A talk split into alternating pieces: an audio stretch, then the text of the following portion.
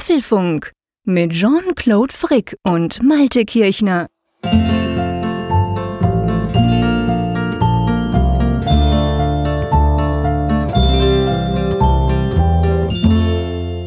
Draußen weht das Beast of the East, die bitterkalte Kälte, die uns jetzt erwischt hat, hier auch an der Nordseeküste, gefühlte minus 18 Grad, zeigt das iPhone an in der Wetter-App widmen wir uns den schönen Dingen, die aus dem Süden kommen, leckere Mandarinen und wo wir bei Spanien sind, da kommt nämlich der liebe Jean-Claude Frick gerade her zurück. Hallo Jean-Claude, wie geht's dir? Hallo Malte, ja, alles bestens. Ähm, Spanien war schön, beziehungsweise Barcelona war schön. Es war aber auch saukalt, wobei ich gebe recht, sowohl wir hier in Bern wie du natürlich im hohen Norden lachen drüber. Es war ungefähr fünf Grad, aber für die Spanier da unten war das eine mittlere Katastrophe. Also das fing schon am Flughafen an. Das war ein Gejammere, wie schrecklich kalt es doch sei. Sie haben sich auch nicht davon abbringen lassen, als ich dann gesagt habe, hey, ich bin ja am Sonntag runtergeflogen an den Mobile World Congress und gesagt habe, hey, aber bei uns ist minus 14 da, als ich losflog. Und das hat aber bei denen nicht viel ausgemacht, weil sie gesagt haben, normalerweise ist bei ihnen fast 20 in dieser Jahreszeit. Also auch dort war es zumindest relativ kalt immer alles eine Frage der Perspektive. Genau. Neb nebenbei gesagt, erstmal herzlich willkommen zu Apfelfunk 105 aufgenommen am Mittwoch, 28. Februar zur gewohnten Zeit am Abend. Und bevor wir uns weiter Barcelona und dem Mobile World Congress widmen, denn da gibt es sicherlich auch aus Apple-Sicht einiges zu besprechen, wir haben ja noch was, was wir jetzt an dieser Stelle erledigen müssen, nicht wahr? Ja, genau. Wir müssen, oder was, was heißt, wir tun einfach. Wir, wollen. wir schließen nämlich, wir wollen, genau, die, die, die, die, die Verlosungsfrist schließen. Das heißt, wir legen sozusagen den großen Schalter um. Es geht ja ums Apfelfurt-Frankfurt-Treffen, also um das erste Hörertreffen und das erste Live-Treffen zwischen Malte und mir im Sommer. Genauer gesagt am 30. Juni. Da hattet ihr jetzt zwei Wochen Zeit, euch dafür anzumelden, wenn ihr Lust habt. Und da haben sich viele angemeldet, so viel sei verraten. Hunderte haben da mitgemacht und wir haben ja gesagt, wir haben 90 Plätze und bevor wir jetzt dann den großen Algorithmus anwerfen, der im Hintergrund da rechnet und ähm, müssen wir natürlich zuerst mal diese quasi diese Eingabefrist sozusagen schließen. Drum, lieber Malte, ich schlage vor, du bist ja der Master of Disaster in so Sachen, leg doch mal den großen Hebel um, dass man sich ab jetzt sofort nicht mehr anmelden kann. Ich habe jetzt nicht so einen roten Schalter hier aufgebaut auf meinem Podest. Ich, Ein Buzzer. ich habe hier nur diese weiße Apple-Maus an einer Schnur, so ganz anachronistisch. Was, Und, an einer äh, Schnur? Moment, ja. das müssen wir jetzt diskutieren. Du hast eine Maus an einer Schnur. Ja, ich habe noch die gute, schöne Mighty Maus im Einsatz. Ach du Scheiße, mit diesem kleinen Mini-Ding, das man überhaupt nicht drücken kann, da mit diesem Mini-Knopf drin. Oder war das, war das das Vorgängermodell? Du meinst dieses kleine Kügelchen, was du Ja, genau. Hast? Also das funktioniert weitgehend gut. Also mit dem Scrollen, manchmal hakt sie ein bisschen. Ach, aber ich habe mittlerweile herausgefunden, wenn man das Kügelchen in eine bestimmte Richtung dreht, dann, dann eist sich das wieder frei und dann kann man wieder richtig dran drehen. Mit so einem Low-Tech-Typen mache ich seit zwei Jahren Podcast. Ich bin entsetzt. ja, ich, ich hatte die Magic Maus schon mal hier im Einsatz. Und ich muss dir sagen, so richtig glücklich bin ich damit nicht geworden. Denn irgendwie diese Form, ja, dieses flache, das ist ja irgendwie ganz witzig und ganz schön, dass man da so Scrollfunktionen auch hat da drauf und dass man dann eben auch dann diese Multitouch-Gesten nutzen kann. Aber so wirklich überzeugt hat mich das so im Dauereinsatz nicht. Und diese Mighty Mouse, die es mittlerweile nicht mal mehr zu kaufen gibt, das, das berührt mich sehr negativ und macht mich sehr traurig. Ähm, die, die ist wirklich bewährt, die ist wirklich gut. Und deshalb bin ich bei der geblieben, auch wenn mich das Kabel optisch natürlich stört. Also ist jetzt nicht so, dass ich jetzt vollkommen davon überzeugt bin. Das ist so das kleinere Übel. ja, ich meine, ich gebe dir recht. Ich hatte die Magic Maus, gell, die neuere quasi.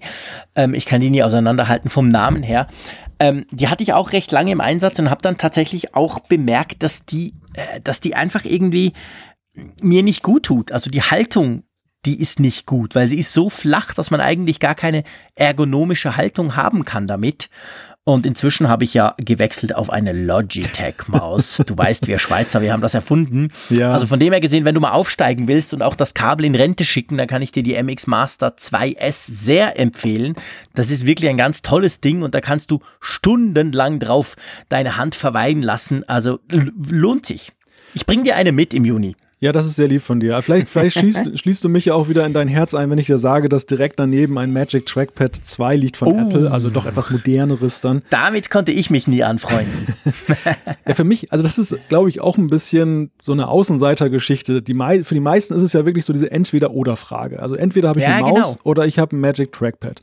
Und ich muss dir sagen, ich bin da Stereo-Nutzer. Also ich habe jetzt wirklich, äh, das, das erweitert natürlich diesen Schreibtisch hier von der Breite, das macht ihn nicht mehr so schön schmal. Aber ich finde, beide Sachen haben ihre Existenzberechtigung, denn wenn ich manchmal so Webseiten lese, finde ich es einfach angenehmer, dann mit diesem Magic Trackpad zu arbeiten, weil es so schöne mhm. große Fläche hat.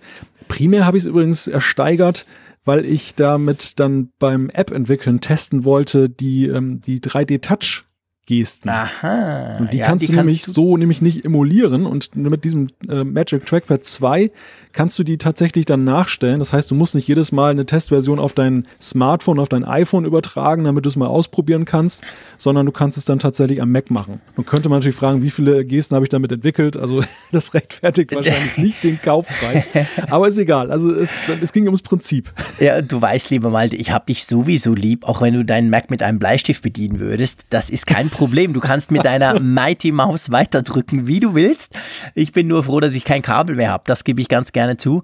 Und zu diesem, äh, zu diesem Trackpad, das stimmt. Also ich hatte auch so eins und ich, ich kam damit überhaupt nicht klar. Also echt, ich habe irgendwie, ich habe nie so recht gewusst, wo jetzt mit dem Finger, wie, wie mache ich das, wie lege ich den jetzt richtig drauf? Obwohl ich zum Beispiel ja beim, beim, beim MacBook oder so, also bei den, bei den Notebooks finde ich super, das Multitouch-Trackpad, dort liebe ich es aber das quasi so am Mac, das hat sich bei mir nie so richtig ein, äh, das hat sich irgendwie nie so richtig eingeschliffen. Aber ich stelle fest, und von dem her gesehen, wenn, wenn wir da gerade beim Ansehen sind, dann steigst du natürlich wieder, dass so die echten Profis tatsächlich oftmals zwei Dinge haben. Die haben genau so ein Ding, auch oft Grafikleute oder sonstige Freaks und dann dazu noch eine Maus oder so. Also das ist gar nicht so unüblich, dass man mehrere Eingabegeräte eigentlich an seinem Mac parallel betreibt. Von dem her sehe ich sehe das ab und zu mal wieder und denke dann immer, wow, das sieht aber schon cool aus, aber ich hatte es auch mal, aber ich habe es halt nicht gebraucht. Von dem her habe ich den Platz dann wieder freigeräumt. Da liegen jetzt ein paar Android-Smartphones. Und ähm, ja, also auf jeden Fall, Hauptsache, du triffst die richtigen Tasten und drückst jetzt mal einfach drauf, dass ab sofort diese, ähm, ja, diese Anmeldefrist sozusagen abgelaufen ist, damit wir dann in nächster Zeit zusammen mit unserem schlauen Algorithmus aussuchen können, wer da gewonnen hat, beziehungsweise wer uns da besuchen kommen kann. Genau, okay. Genau. Ich, ich habe jetzt hier die mal die Maus so ein bisschen ans Mikrofon geholt. Ich hoffe, man hört das gleich, wenn ich jetzt hier mal drauf drücke. Oh, hat's gehört. Man hat's gehört, ja, sehr gut. Und gut. die Anzeige hat ja auch gerade gewechselt. Das heißt, es ist was passiert, es passiert etwas. ja, ich sehe es gerade genau, sehr schön. Ähm, wie geht's jetzt eigentlich weiter? Was, was passiert jetzt? Also jetzt wird ja erstmal dann ausgelost. Wir haben ja, wie gesagt, so ein bisschen das ähm, nach Sektoren, kann man sagen, mhm. ähm, aufgeschlüsselt, dass wir eben jetzt nicht einfach nur plump sagen, Zufallsgenerator drüber laufen lassen, sondern wir haben so ein bisschen versucht zu regionalisieren. Ähm, perfekt kann man es nie machen, man kann es nie allen recht machen, denn ja, mit Glück ist das ja immer so eine Sache, wenn man Pech hat, dann ist es eben schade. Aber wir versuchen halt so ein bisschen eine Ausgewogenheit herzustellen, das wird dann nachher jetzt ermittelt und dann anschließend geht das dann per E-Mail raus an alle, die ein Ticket bekommen haben. Pass auf, guck doch mal eben auf die Ticketseite. Jeder von euch, der sich registriert hat, hat ja einen Link bekommen, einen persönlichen. Und dort könnt ihr dann einsehen dann, dass ihr das Ticket bekommen habt oder eben nicht. Und dann, wenn ihr es bekommen habt, könnt ihr es bestätigen. Das ist uns ganz wichtig. Also wenn ihr das, die, diese E-Mail bekommen habt oder jetzt generell einfach mal nachschaut, dann bitte bestätigen, wenn ihr kommt. Denn äh, vielleicht überlegt es sich der ein oder andere ja doch nochmal anders. Und falls ihr dann jetzt schon bestätigt habt oder gerade davor seid vor Bestätigung und merkt, hm, passt mir jetzt doch nicht, habe mich da jetzt einfach mal so prophylaktisch angemeldet, geht aber eben nicht, weil Familienfeier ist oder Urlaub oder was auch immer, kein Problem. Dann sagt uns aber bitte Bescheid, denn wir haben ja, wie Jean-Claude schon sagte, sehr viele, die sich registriert haben für das Event. Also da gibt es ganz viele in der Warteschleife, noch in der Warteschlange, die sich sicherlich auch freuen, wenn sie dann noch zum Zuge kämen. Und das wäre ja echt schade, wenn da irgendwelche Sitze jetzt dann frei bleiben am 30. Juni in Frankfurt. Ja, genau. Also die 90 wollen wir definitiv voll kriegen und das schaffen wir ja auch allein, wenn wir bedenken, wie viele sich eben interessiert haben dafür und drum. Wir behalten diese Daten quasi bis zum Event. Danach werden sie natürlich selbstverständlich gelöscht, so dass ihr auch, wenn ihr zum Beispiel in einem Monat feststellt, ah, jetzt kommt doch was dazwischen oder der Chef will doch, dass ich arbeite dann oder was auch immer, dann ähm, könnt ihr das jederzeit eben dann auch wieder zurückgeben und wir würden dann einfach andere Leute berücksichtigen mit dem gleichen Verfahren. Die kriegen dann eine E-Mail, so dass quasi die, die Chance eben gewahrt bleibt und damit wir wirklich Full House haben am 30.06. Gut. Ähm, lass uns mal über die Themen sprechen, die uns heute so beschäftigen im Apfelfunk 105. Genau, wir haben uns einiges vorgenommen und das erste Thema haben wir ja schon so ein bisschen angetönt am Anfang, der Mobile World Congress. Also der geht ja hauptsächlich um Android. Apple ist ja selbst dort nicht vertreten, aber dennoch das, was, was dort passiert, das hat ja schon irgendwo Auswirkungen auf die Apple-Welt. Das wird dort diskutiert und dem wollen wir uns mal widmen. Genau, dann gibt's aktuell äh, Gerüchte, dass neue AirPods zumindest mal in Vorbereitung sein sollen und sogar ein richtiger, in Anführungszeichen, echter, gut klingender Kopfhörer. Da werden wir natürlich drüber sprechen. Der März wird womöglich die Apple-Ladematte bringen, die wir ja sehnsüchtig erwarten. Die neuen Details später. Genau, dann die Apple Watch 3 freut natürlich den Schweizer Track jetzt neu auch Skifahren. Da werden wir uns mal kurz drüber unterhalten, was da jetzt genau anders ist. Eine witzige Statistik. Drei Viertel der Leute nutzen eine App nur ein einziges Mal und öffnen sie nie wieder. Geht uns das genauso? Das werden wir zu besprechen haben. Und dann gibt's natürlich noch die Umfrage der Woche. Und ich denke, auch das wird garantiert Platz haben. Wir machen wieder Feedback. Ganz klare Sache. Wir haben nach wie vor viel Feedback von euch bekommen, auch in dieser Woche wieder. Da werden wir uns ein paar Dinge rauspflücken und darüber sprechen. Ja, ähm, lasst uns mal anfangen. Ich war, wie gesagt, im zwar wärmeren, aber nicht so warmen wie normalerweise. Barcelona die letzten vier Tage am Mobile World Congress, der größten Mobilfunkmesse. Und vielleicht gerade am Anfang, es ist eben nicht eine reine oder es ist eben nicht in Anführungszeichen nur eine Android-Messe, auch wenn es da natürlich ganz viele Sachen gibt und auch das eine oder andere, die eine oder andere große Keynote. Es ist ein Event rund um Mobilität inzwischen geworden, riesengroß. Mercedes ist da, Autohersteller sind da, natürlich alle Carriers, alle Providers, praktisch jeder Hersteller von Smartphones und, und, und, schieß mich tot. Wer natürlich nicht dabei ist, wie immer, ist Apple. Und trotzdem ist natürlich Apple irgendwo überall da. Nicht nur, weil ich ganz viele iPhone 10 gesehen habe. Es fiel mir richtig auf. Ich meine, klar, bei dem Design, das fällt einem halt auch irgendwo auf. Aber es gab wirklich viele iPhone 10s, die die Leute da in den Fingern hatten, die teilweise auch an den Ständen waren und irgendwas gemacht haben. Aber alles in allem muss ich sagen, es war ein extrem spannendes Event. Einmal mehr.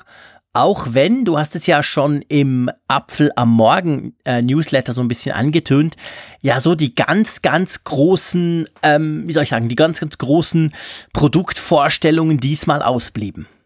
Ja, es ist ja interessant immer, wie unterschiedlich die Perspektive auf so ein Event ist, wenn mhm. man jetzt da ist oder wenn man es eben von außen betrachtet. Bei mir war es ja zum wiederholten Male so, dass ich jetzt Barcelona von außen betrachtet mhm. habe. Ich habe die Nachrichten mitverfolgt, habe für mich so ein bisschen versucht herauszusortieren, was ist jetzt wichtig, was ähm, was ist von Bedeutung? Und habe halt festgestellt, der MWC in den letzten Jahren, es war ja schon in den letzten Jahren nicht immer so Bombe, was darüber gekommen ist, aber diesmal war die Nachrichtenflaute, möchte ich es mal so nennen, an großen Headlines ja schon wirklich frappierend. Und dementsprechend gab es ja auch allerlei Diskussionen darüber, wie geht es da weiter in der Mobilfunkwelt, spielt der MWC noch eine Rolle, spielt das Smartphone noch eine Rolle, da werden wir sicherlich auch gleich nochmal drüber sprechen. Und ähm, ja, was so herausstach, war ja allen voran eben Samsung mit seiner großen Vorstellung des Galaxy S9. Die habe ich witzigerweise auch im Livestream mitverfolgt. Also das war ja auch schon ein ziemliches Event. Hast du mich winken sehen? ja, genau. ja, genau.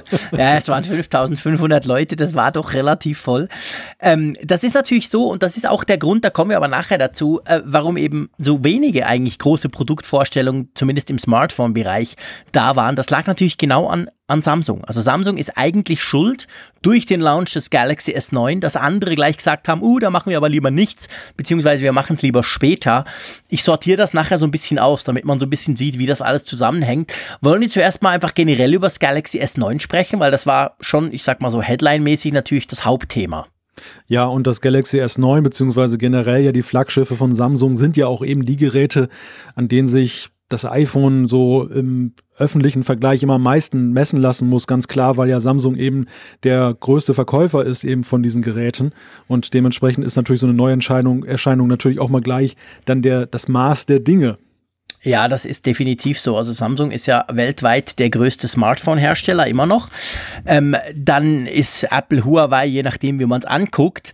Äh, wenn man so ein bisschen die Gewinnverteilung an, anbelangt, ist es natürlich so, dass Apple mit großem Abstand die Nummer eins ist, aber dann kommt dann eben Samsung und dann kommt sehr, sehr lange gar nichts. Also die zwei, die, die, die, die nehmen eigentlich sozusagen den Mobilfunkmarkt in Beschlag, praktisch egal in welchem Markt.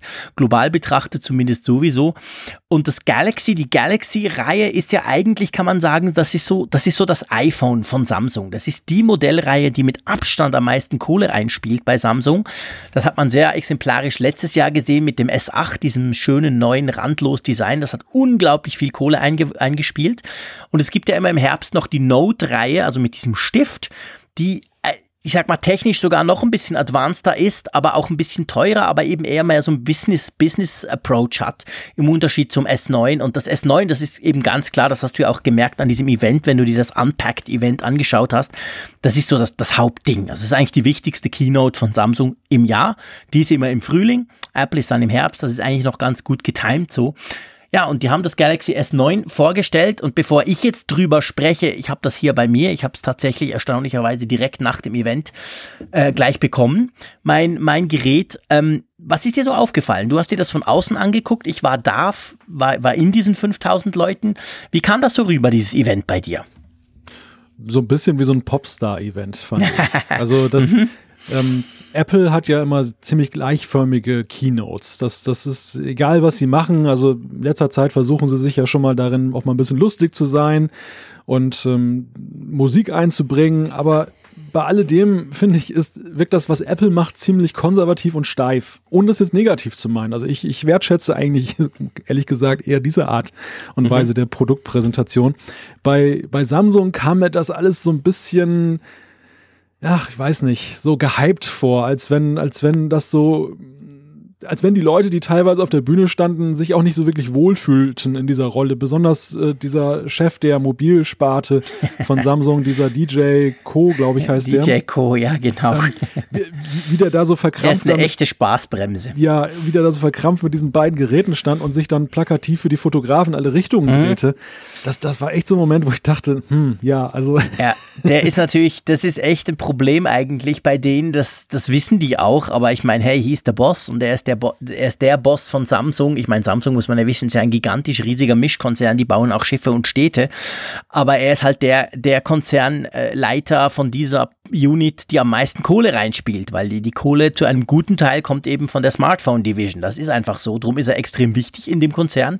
Drum steht er immer bei diesen Keynotes auf der Bühne, aber er ist eigentlich ein total ich sag's mal salopp, er ist ein total verklemmter Typ. Er kann auch nicht wirklich gut Englisch, beziehungsweise er kann wahrscheinlich toll Englisch, man versteht's halt nicht, weil es doch sehr koreanisch geprägt ist. Ja, ja, Und definitiv. das fällt einem dann auf, auch jetzt gerade bei dieser Keynote im Unterschied zu den anderen. Also gerade der, der, der Chefdesigner war eigentlich ein total, das ist ein total cooler Typ. Das ist so ein Japan-Amerikaner, der, der, der ist wirklich sehr, der kam zum T-Shirt und, und salopp und der ist recht lustig. Ich, hab, ich konnte mit dem mal noch kurz sprechen. Das ist eigentlich ein total umgänglicher Typ, aber auch, da merkst du, der, könnte die Bühne alleine auch füllen. Also der, der weiß schon, wie man Show macht. Und das ist dann so ein krasser Unterschied zum, zum obersten Boss, der natürlich so die Gesamteinleitung immer alles macht und, und das, das quasi so, das ist halt wichtig, dass der Boss das macht. Das ist bei ja. den asiatischen Firmen wahrscheinlich noch wichtiger. Der Team Cook nimmt sich ja immer bei Apple so ein bisschen zurück und überlässt ja. eigentlich so die, ja, kommt vielleicht drauf an. Es so, kommt so, auf die Keynote an, aber. Ich wollte gerade sagen, also bei, bei, bei iPhone-Präsentationen, da, da geht es ja auch mal ziemlich präsidial zu und da ist es ja das Privileg von Tim Cook, das einzuleiten und am Ende nochmal alles zu resümieren, auch wenn es dann nochmal eine Wiederholung des Gesehenen ist. Was mir aber nebenbei gesagt auffällt, ähm, das, und das hat nicht nur was mit Samsung zu tun. Wenn diese Leute einen Fitness-Tracker haben, die müssen ja unglaublich viele Meilen auf dem Tacho haben am Ende eines solchen Tages. Ist ja schon mal aufgefallen, wie viel immer nach links und rechts gelaufen wird bei solchen mhm. Vorstellungen. Mhm. Ja, das liegt natürlich auch daran, also zumindest jetzt bei den Samsung Keynotes, das ist jetzt schon die dritte, die ich so, so erlebe, die so aufgebaut war. Das sind ja immer vier, also ist eben, bei Apple ist es anders, aber bei Samsung sind es immer viereckige Bühnen, also quadratische Bühnen, in der Mitte eine riesigen Halle und du hast rundrum hast du Leute. Du musst dir das vorstellen, du hast quasi diese knapp, es waren glaube ich knapp 6000 Leute, sind dann unterteilt in viermal 1500 auf jeder Seite. Und die versuchen natürlich quasi immer mit allen zu sprechen. Also sprich, da wird mal links gequasselt, dann wird wieder rechts zum Würfel gelaufen, dann wieder nach vorne, dann wieder nach hinten. Das wirkt, wenn du vor Ort bist, wirkt das total merkwürdig, weil manchmal quasseln sie dann ganz in die andere Richtung, tun dir quasi den Rücken zu, dann drehen sie sich wieder um und erzählen dir wieder was. Wenn du oben den Screen, es, gab so gigantische Screens rundrum, dieser ganze Würfel war, war oben, gab es noch Screens rundherum. Da hast du quasi, also ich nehme es jedenfalls an, da habe ich das Bild gesehen, das man dann auch teilweise im, im Livestream sah. Da fällt es vielleicht weniger auf, aber die, die, die haben immer so ein bisschen das Gefühl, alle einbeziehen zu wollen. Und ich meine, ja. bei 6000 Leuten ist das eh schwierig. Wie willst du das machen? Aber dadurch, dass sie dieses quadratische Format gewählt haben, und das haben sie schon länger, das ist seit dem Galaxy S7 so, dass sie diese Art Bühne bauen, dann, dann, dann, dann, dann wirkt das wirklich so, die joggen da richtig rum, weil die Bühne, ehrlich gesagt, ich war dann nachher drauf, die war ja dann, die Halle war dann relativ schnell leer. Hey, die ist riesig, die ist gigantisch, da könntest du, da könntest du eine riesen Party machen mit irgendwie 100 Leuten drauf. Ja, ja, und teilweise wirkt es auch so, als zumindest im Livestream, als wenn sie hinter der der Bühne oder hinter der, dem mhm. Bildschirm sozusagen stehen, weil dann ja. dieses Quadrat dann da war und dann standen sie so in der Mitte. War etwas bizarr, weil normalerweise ja. kennt, kennt man es ja so, dass ja bei Präsentationen eben ja der, derjenige, der präsentiert davor steht, vor dem Bildschirm und nicht Ja, das ist so, aber du hast recht, das ist wirklich so. Man muss sich das vorstellen, das ist wie so ein Baldachin, ein riesiger. Und oben hast du eben diese Screens. Und die Screens sind natürlich an der Außenseite dieses Würfels. Dann hast du in der Mitte quasi keine Wände, damit du die Leute siehst. Und die Leute sind in der Mitte, also die sind so zurückversetzt. Und das ist wirklich ein, ein Setup, das habe ich so noch nie gesehen. Bei Apple eben zum Beispiel ist es ja einfach eine zwar sehr breite, aber eine flache Bühne quasi und hinten dran wirfst du dann halt diese ganzen Bilder dran, da hast du die Screens. Bei Samsung ist das irgendwie anders. Keine Ahnung, warum sie das so machen. Finden sie wohl cool. Aber ähm, ja, lass uns mal zum Galaxy S9 kommen. Ich bin eigentlich ganz gespannt, was du dazu sagst. Man wusste ja schon viel, auch Samsung hat das gleiche Problem wie Apple, dass man fast alles ja im Vorfeld schon weiß. Bei Samsung ja. war es dieses Mal besonders bitter, weil ja die Marketingunterlagen irgendwie ähm, irgendjemandem zugespielt wurden. Die waren dann drei Tage vorher, war die dann in der Presse, da wusste dann eigentlich jeder, was da kommen wird. Aber trotzdem, jetzt mal abgesehen vom, sagen wir mal, fehlenden Überraschungseffekt, was hast du so gedacht, als das vorgestellt wurde? Also erstmal, dass es ein relativ gleiches Aussehen hat. Das bis auf den Fingerabdrucksensor sind die Unterschiede jetzt im Ansehen erstmal marginal. Das verwunderte mhm. aber ja wenig, weil Samsung ja. da die gleiche Linie fährt wie Apple auch, wenn dann so ein großes neues Gerät kommt vom Hardware-Design, also letztes Jahr ja eben mit diesem randlosen Design, dann ist nicht zu erwarten, dass die ein Jahr später alles den ja. Haufen werfen, wäre ja auch töricht. Mhm. An den Kernfeatures würde ich mal so sagen, einerseits die Kamera natürlich, variable mhm. Blende, das ist das große Key-Feature, wo ich auch sage, dass das hat, das finde ich, hat auch die größte Strahlkraft, einfach auch für ja. die ganze Branche. Und dann äh, sind wir aber auch schon sehr schnell so im Nice-to-Have-Bereich. Das mhm. mit den AR-Emojis, Animojis lassen grüßen, mhm. ähm, Dolby Atmos Sound, braucht man vielleicht auch nicht unbedingt im Smartphone, weiß ich nicht.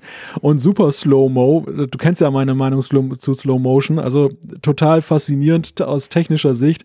Aber ich würde echt gerne mal wissen, wie viele davon Gebrauch machen, so im Alltag. Ja, das ist genau der Punkt. Ich glaube, das Spannende daran ist, und das war ja eigentlich wieder typisch, ich sag's mal so, Samsung hat, und das finde ich, wir kommen nachher dazu, ich möchte nachher was Generelles zur Smartphone-Entwicklung in diesem Jahr und im letzten Jahr sagen ähm, weil ich eigentlich finde, wir sind im Moment wieder in einer extrem spannenden Zeit, nachdem man eigentlich so 2015, 16 ähm, sagen konnte, 14, 15, 16, pff, das waren wirklich ganz kleine Schritte. Im Moment passiert wieder relativ viel, aber es ist sehr schwierig auch zu visualisieren und rüberzubringen. Wenn du angeguckt hast, wie lange sie an dieser Keynote, die ja rund eine Stunde ging, über die variable Blende gesprochen haben, die eine echte Revolution darstellt, und wie lange sie zum Beispiel über diese Super Slow Motion gesprochen haben, dann steht das in keinem Verhältnis. Super Slow Motion war irre lang, weil man das so wunderschön visualisieren kann. Man kann so toll die Gläser, die da auslernen, zeigen, etc. pp.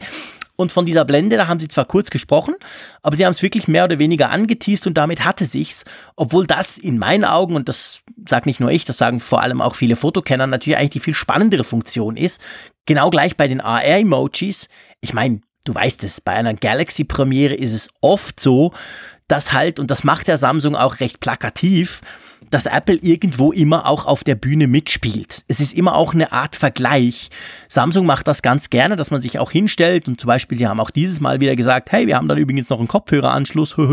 also das war relativ, äh, relativ platt, aber. Mhm. Und die emojis ich meine, du hast es vorhin gesagt, woher kommen die wohl? Also ich meine, das ist völlig klar. Wobei, witzige Sache, by the way, Ich finde jetzt, wenn wir uns jetzt mal auf dieses Feature mal kurz konzentrieren, finde das ja eigentlich das viel spannendere Feature als die Animojis von Apple. Ganz einfach aus der Überlegung raus, die sind zwar nicht annähernd so akkurat wie das Apple-Ding, das das Ding, das die, vielleicht kurze Erklärung, was das ist. Das ist eigentlich wie die, wie die, ähm, ähm, wie heißen sie bei Apple? Das habe ich schon wieder vergessen. Animojis. Die Animojis, Dankeschön ähm, wo du quasi ähm, mit, einem, mit einem Avatar sprechen, also du sprichst und der nimmt deine Gesichtszüge an. Der Unterschied zu Apple ist, dass bei Samsung ist es nicht so, dass du irgendwelche Figuren hast, die vorgegeben sind, sondern du kannst quasi ein Bild von dir nehmen oder dich auch fotografieren, Selfie machen und dann generiert er da draus ein Animoji, was ich sage mal zumindest entfernt eine Ähnlichkeit mit dir hat. Und mit dem kannst du dann eben sprechen, das kannst du versenden, da kannst du ein Gift draus machen und so weiter, wie bei Apple auch. Ich finde die Idee ist eine Spielerei. Keine Frage. Aber wir haben es bei den Animojis von Apple gesehen, das war ein ziemlicher Hype, als die rauskamen. Das konnte man überall sehen. Der ist inzwischen zwar schon wieder abgeflacht. Das dürfte bei den AR-Emojis von Samsung ähnlich sein, aber ich finde die Idee eigentlich spannender, weil wenn ich dir meinen AR-Emoji schicke, den ich gemacht habe mit dem Galaxy S9, dann dann wirst du sofort merken, das ist wahrscheinlich so plus minus der Frick. Nicht so ganz konkret, aber es sieht ein bisschen ähnlich. Und ich finde das eigentlich recht witzig. Also ich finde, ich habe mich gefragt, warum hat das Apple nicht gemacht? Warum haben die so, ich meine, warum muss ich jetzt da mit so einem Löwen sprechen oder einer Katze oder so? Warum kann ich nicht mich dazu nehmen? Naja, ich glaube, der, der Grund liegt vielleicht auch darin, dass Apple mit seinem Ansatz das ähm, einfach mehr die, die technische Perfektion im Fokus hatte. Also die, diese Animojis funktionieren wahrscheinlich nur deshalb so gut, weil auch die, die Technik, das ist ja letztendlich ja die gleiche Technik, die für Face ID zum Einsatz kommt, ja, genau. die einen da erfasst und dann diese Mimik überträgt auf den Charakter. Wenn das mit der Samsung-Technik gemacht werden würde, dann würden die Animojis wahrscheinlich richtig blöd aussehen. Und deshalb hat Samsung wahrscheinlich dann diesen Avatar gewählt, der dir ähnlich sieht, weil dadurch ist dann dann, dann wird diese technische Unzulänglichkeit so ein bisschen kaschiert. Umgekehrt hat Apple dann das gemacht, was, was fremder ist. Also ich glaube, es ist eine hohe Maße Geschmackssache, was einem besser mhm. gefällt. Ich glaube, es gibt auch viele, die gerade das nicht wollen, dass sie eben diesen klassischen Chat-Avatar dann haben oder so einen ähnlichen, äh, mhm. der wie sie aussieht, sondern die finden es gerade witzig, wenn sie nicht haben. Umgekehrt werden auch vielleicht einige jetzt, so wie du es ja sagst, und ich kann es nachvollziehen, auch sagen, hm, das hätte ich eigentlich gerne auf dem iPhone auch. Ja, genau. Ich es glaube, ist, wie du sagst, es ist ja. viel weniger akkurat, das stimmt. Aber gerade drum wäre es natürlich spannend gewesen. Es kann natürlich, ich meine, was natürlich ein Punkt ist, wenn du das so richtig gut machst, dann ist es auch ein bisschen spooky. Also, wenn mhm. der Avatar A ziemlich fast genau gleich aussieht wie ich, nur eben ganz klar so ein bisschen Comic-Style, aber vor allem perfekt spricht wie ich, dann, dann ist es auch ein bisschen spooky. Das muss man auch sagen. Es ist, also erstmal, es ist ein schlauer Schachzug gewesen von Samsung, diese Animojis auf diese Art und Weise zu machen. Mhm. Weil einerseits ist natürlich ganz klar, dass es irgendwo eine Copycat ist, auch wenn sie im Interview hinterher noch dann, dann behauptet haben, das wäre in ihrer Roadmap schon lange drin gewesen. Mhm.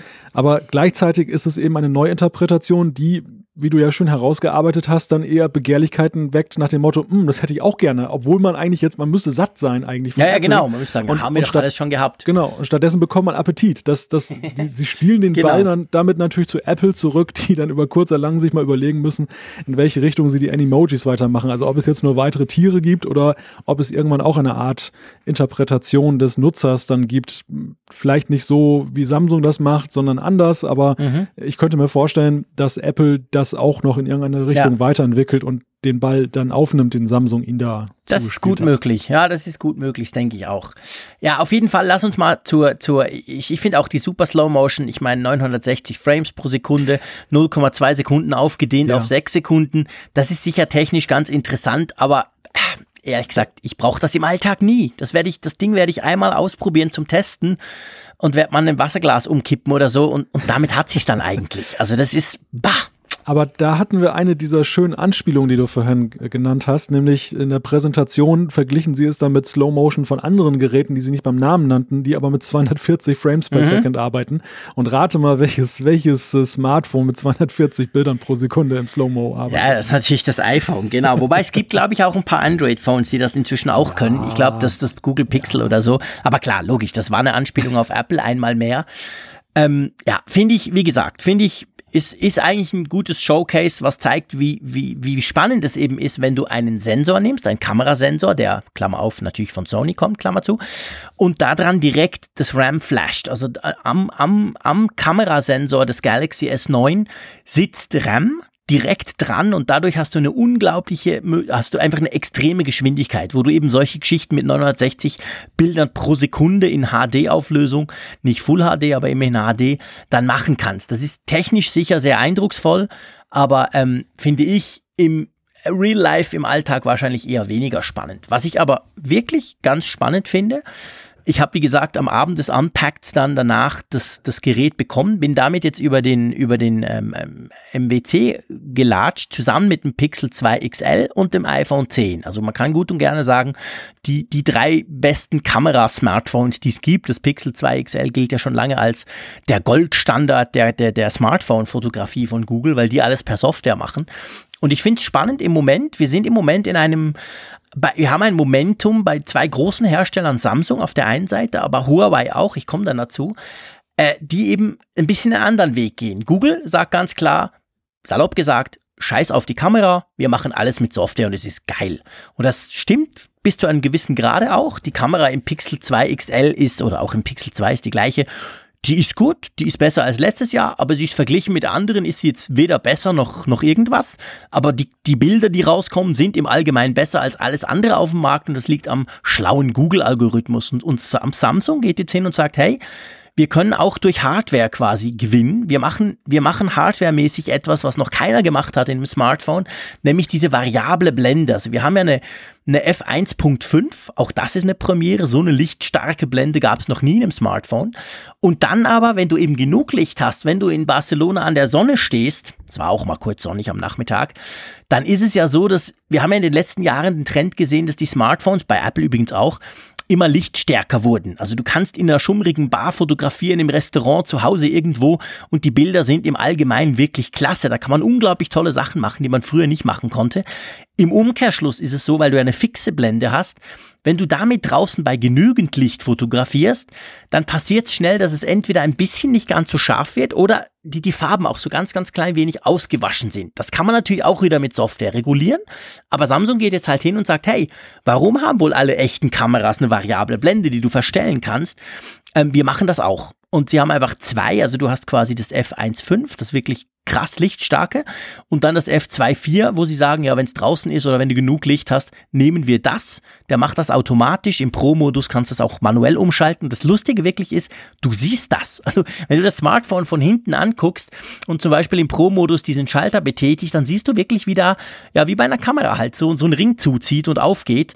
Und das finde ich schon, ich meine, ich habe es erst drei Tage, ich werde mich hüten, da schon irgendwas über die Qualität der, der Bilder an und für sich zu sagen, aber ich finde das extrem spannend. Und so die ersten Resultate in diesen Hallen des MWC, entweder extrem viel Licht, sehr grelles Licht vor allem oder manchmal auch recht schummrig, das war also echt beeindruckend. Also ich finde, das Galaxy S9 macht jetzt echt coole Fotos. Einfach jetzt mal so ein ganz erster, ganz früher Kurztest sozusagen. Und ich finde die Idee, dass man eben nicht alles per Software macht, irgendwie gefällt mir die. Ich weiß nicht, wie es dir geht. Hm. Naja, ich glaube, die meisten Nutzer interessiert am Ende das Ergebnis. Ja, klar. Und den, den Techie natürlich auch den, den Weg dorthin. Aber es ist ja so, das Thema Kamera, es ist nicht neu. Apple hat ja die Kamera schon sehr früh als ihr Steckenpferd im iPhone entdeckt und haben das ja weit entwickelt. Die Android-Hersteller waren da, also im High-End-Segment sicherlich auch schon früher dabei, aber ansonsten so in der Android-Welt hatte man gut und gerne mal ein, ein Gerät auch mit so einer Kamera, die noch so richtig schöne, milchige, schlechte Fotos gemacht hat. Und zunehmend stelle ich einfach fest, dass einfach völlig über, systemübergreifend das Thema Kamera ein ganz großes ist, was mhm. Auch ja sicherlich daran liegt, dass eben ansonsten hardwaremäßig vieles so ausgereizt ist. Also ja. man hat jetzt, man hat super Prozessoren drin, man hat guten RAM drin davon, also der Arbeitsspeicher drei, vier Gigabyte bei einigen Geräten, man hat das Thema Akku ist ein Thema für sich. Das, da hat sicherlich noch keiner den Stein der Weisen gefunden, dass alle sorglos, völlig sorglos glücklich sind. Aber es ist einfach, die Kamera ist noch das Ding, wo Spiel nach oben ist. Und es gibt ja in der Technikwelt immer so Entwicklungszyklen. wir haben es ja damals ja vor 10, 15 Jahren noch erlebt bei den Digitalkameras, bei den klassischen Digitalkameras, wie auch bei den Kompaktkameras sich so über die Jahre sehr viel entwickelt hat. Die wurden auch mal brillanter, hatten am Anfang auch Probleme mit Lowlight-Situationen und dann wurden sie immer besser. Irgendwann war das so ein bisschen ausentwickelt und ich habe so beim Smartphone das Gefühl, man hat so diesen Kompaktkamera-Standard, den hat man jetzt erreicht, zumindest ja. in der allgemeinen Wahrnehmung. Und das nächste Angriffsfeld ist jetzt so der der Spiegelreflexkamera so ein bisschen ja, genau. gar auszumachen. Und da, da sind sie ja sehr unterschiedlich unterwegs. Einerseits, wir haben es ja auch bei Apple erlebt, mit der Zoom-Linse, also mit der Doppellinse, dass man das, dass man eben auch nicht jetzt auf die feste Brennweite festgelegt mhm. ist. Und das ist jetzt ja eigentlich der nächste Schritt, dass man eben auch wegkommt von dieser festen Blende, die ja. natürlich, alle Hersteller haben ja die Blenden immer lichtempfindlicher gemacht. Das ist sicherlich so. Aber irgendwo war man an so einem Scheidepunkt, wo man sie ja nicht noch lichtempfindlicher machen konnte, ohne dann wieder andere Probleme hervorzurufen. Ja. Und, und hier hat Samsung einen sehr interessanten Ansatz gewählt, der, muss man ja sagen, für Apple eine Steilvorlage ist. Also ich glaube, ja, bei ihrem Ehrgeiz, die werden da irgendwie drauf wechseln. Ja, das könnte ich mir auch vorstellen. Also ich meine, Samsung, äh, Samsung, das muss man sagen, hat in, im Bereich Kameras schon länger, spätestens seit dem Galaxy S7 vor zwei Jahren, einen hervorragenden Ruf. Und es war auch so, gerade so im Lowlight-Bereich zusammen mit HDR, mit der HDR-Funktion, war es eigentlich bis zum iPhone 8, 8 Plus beziehungsweise ähm, ähm, 10 war es so, dass die Samsung-Telefone in meinen Augen ähm, bessere Lowlight-Fotos gemacht haben als die iPhones, selbst als das iPhone 7. Und dann hat jetzt Apple quasi in dem Bereich ja extreme Verbesserungen der Kamera jetzt mit der letzten Generation hingekriegt. Und man sieht halt, das ist so ein stetes Wettrüsten der Hersteller. Und Samsung legt da jetzt sicher nochmal vor. Und ich bin auch gespannt, wie darauf reagiert wird, vor allem wie unterschiedlich da, damit eben umgegangen wird, weil vielleicht klein, kleine Randnotiz, äh, Huawei hat ja, nachdem sie erfahren hatten, dass Samsung das Galaxy S9 tatsächlich am MWC vorstellt, letztes Jahr haben sie das S8 ja nicht am MWC vorgestellt, ähm, hat er dann seine, seine Präsentation des, des Huawei P20, des Nachfolgers vom P10, also ihrem Flaggschiff-Smartphone, also der Reihe neben dem, dem Mate, dem großen, ähm, haben sie verschoben und haben das jetzt in Paris gemacht in drei Wochen. Und da munkelt man, beziehungsweise man munkelt es nicht, man weiß es, weil die Einladung war relativ klar schon, die rausging. Wahrscheinlich wird dieses Gerät, das P20, vielleicht dann Plus in der größeren Version, mit drei Kameras ausgestattet sein. Und ich gebe zu, als ich das erste Mal gelesen habe, ich dachte, ja, das ist wieder ein typisches, hey, meiner ist länger als deiner, ich habe drei, juhu. Aber ähm, wie sich jetzt rausstellt, was man so hört, es ist unter Umständen eine total spannende Mischung, man weiß es noch nicht so ganz genau. Ich werde es dann ein bisschen vorher schon gezeigt bekommen. Ähm, ich bin sehr gespannt drauf, dass sie quasi auch diese Zoom, also Zoom und, und in Anführungszeichen sehr gute Kamera plus eine Zoom-Linse machen und dann die dritte könnte unter Umständen das sein, was LG schon seit ein paar Jahren macht. Die machen ja so eine gute Kamera und dann haben sie eine Weitwinkelkamera. Und das ist total spannend, weil das gibt dir ganz neue Möglichkeiten, weil du ein, wirklich ein viel, viel weitwinkligeres Bild machen kannst. Du kriegst viel mehr Leute drauf oder eben je nachdem, wo du stehst, kannst du sehr spannende Aufnahmen machen. LG hat das so ein bisschen weiterentwickelt in den letzten Generationen. Und das wäre jetzt also wenn das so wäre, ich gebe zu, ich habe das ein paar Mal schon gelesen, ich würde mich unglaublich drauf freuen, darum bin ich vielleicht ein bisschen enthusiastisch. Das wäre eine super spannende Kombination quasi. Die Kamera, dann die, die, die Zoom-Linse, die ich sehr praktisch finde. Ich brauche die beim iPhone wirklich häufig. Ich bin froh, dass ich da echt zoomen kann, zumindest so ein Zweifach-Zoom machen kann. Und dann eben diese Weitwinkelmöglichkeit, je nachdem, da, da hättest du, denke ich, kreativ echt Möglichkeiten und alles halt auch in Hardware. Also nicht per Software, sondern das wäre auch quasi der Approach, hey, wir machen da hardware-technisch was, wir bauen da noch eine dritte Linse rein. Also man muss, ich finde jetzt das Jahr 2018 bis jetzt, das ist im Kamerabereich insofern spannend, weil die Hersteller doch, ich sag mal, neue Wege gehen. Und vor allem, ich denke auch Samsung, überleg dir mal, sehr viele Fragen, ich habe das mit vielen Leuten diskutiert, da in Barcelona waren, bei dieser variablen Blende, das Prinzip leuchtet grundsätzlich jedem ein, aber nicht weniger haben gefragt, hey, was passiert mit dem Ding, wenn es dir runterfällt? Oder anders gesagt, was passiert dir nach drei Jahren und wenn du 258.000 Fotos geschossen hast? Weil das ist ja physikalisch. Also wenn ich das mache, dann sehe ich wieder, was klappt. Ich höre zwar nichts, aber ich sehe es. Also das ist ja. ja. nicht irgendwie, das ist ja nicht so ein Software-Gimmick, sondern da passiert was. Und ja. wenn dir jetzt das Smartphone ein paar Mal am Boden knallt und wir alle wissen, zwischendurch fällt das Ding runter, dann ist schon noch spannend, ob der irgendwann mal klemmt, ob der irgendwann mal nicht mehr richtig auf oder zugeht, dieser Ring. Also ich sag mal, das ist durchaus auch ein potenzielles Risiko für Samsung, dass sie, dass sie sowas bauen, weil wir wissen alle, alles, was physikalisch bewegt, kann irgendwann mal klemmen oder kaputt gehen. Ja, das ist andererseits ja aber ein generelles Problem unserer Zeit, dass auf der einen Seite so faszinierend diese Miniaturisierung dieser etablierten Technik ist, sie natürlich dann auch, je mehr in so ein Gerät reingepackt wird, dann auch die Risiken steigen, mhm. dass alles kaputt gehen kann. Mhm. Wir sehen es ja auch beim iPhone.